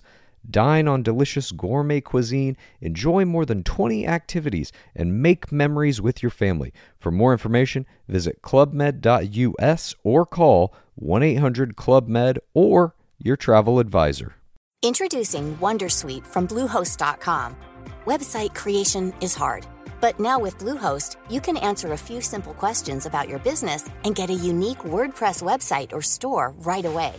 From there, you can customize your design, colors, and content. And Bluehost automatically helps you get found in search engines like Google and Bing. From step-by-step guidance to suggested plugins, Bluehost makes WordPress wonderful for everyone. Go to bluehost.com/wondersuite.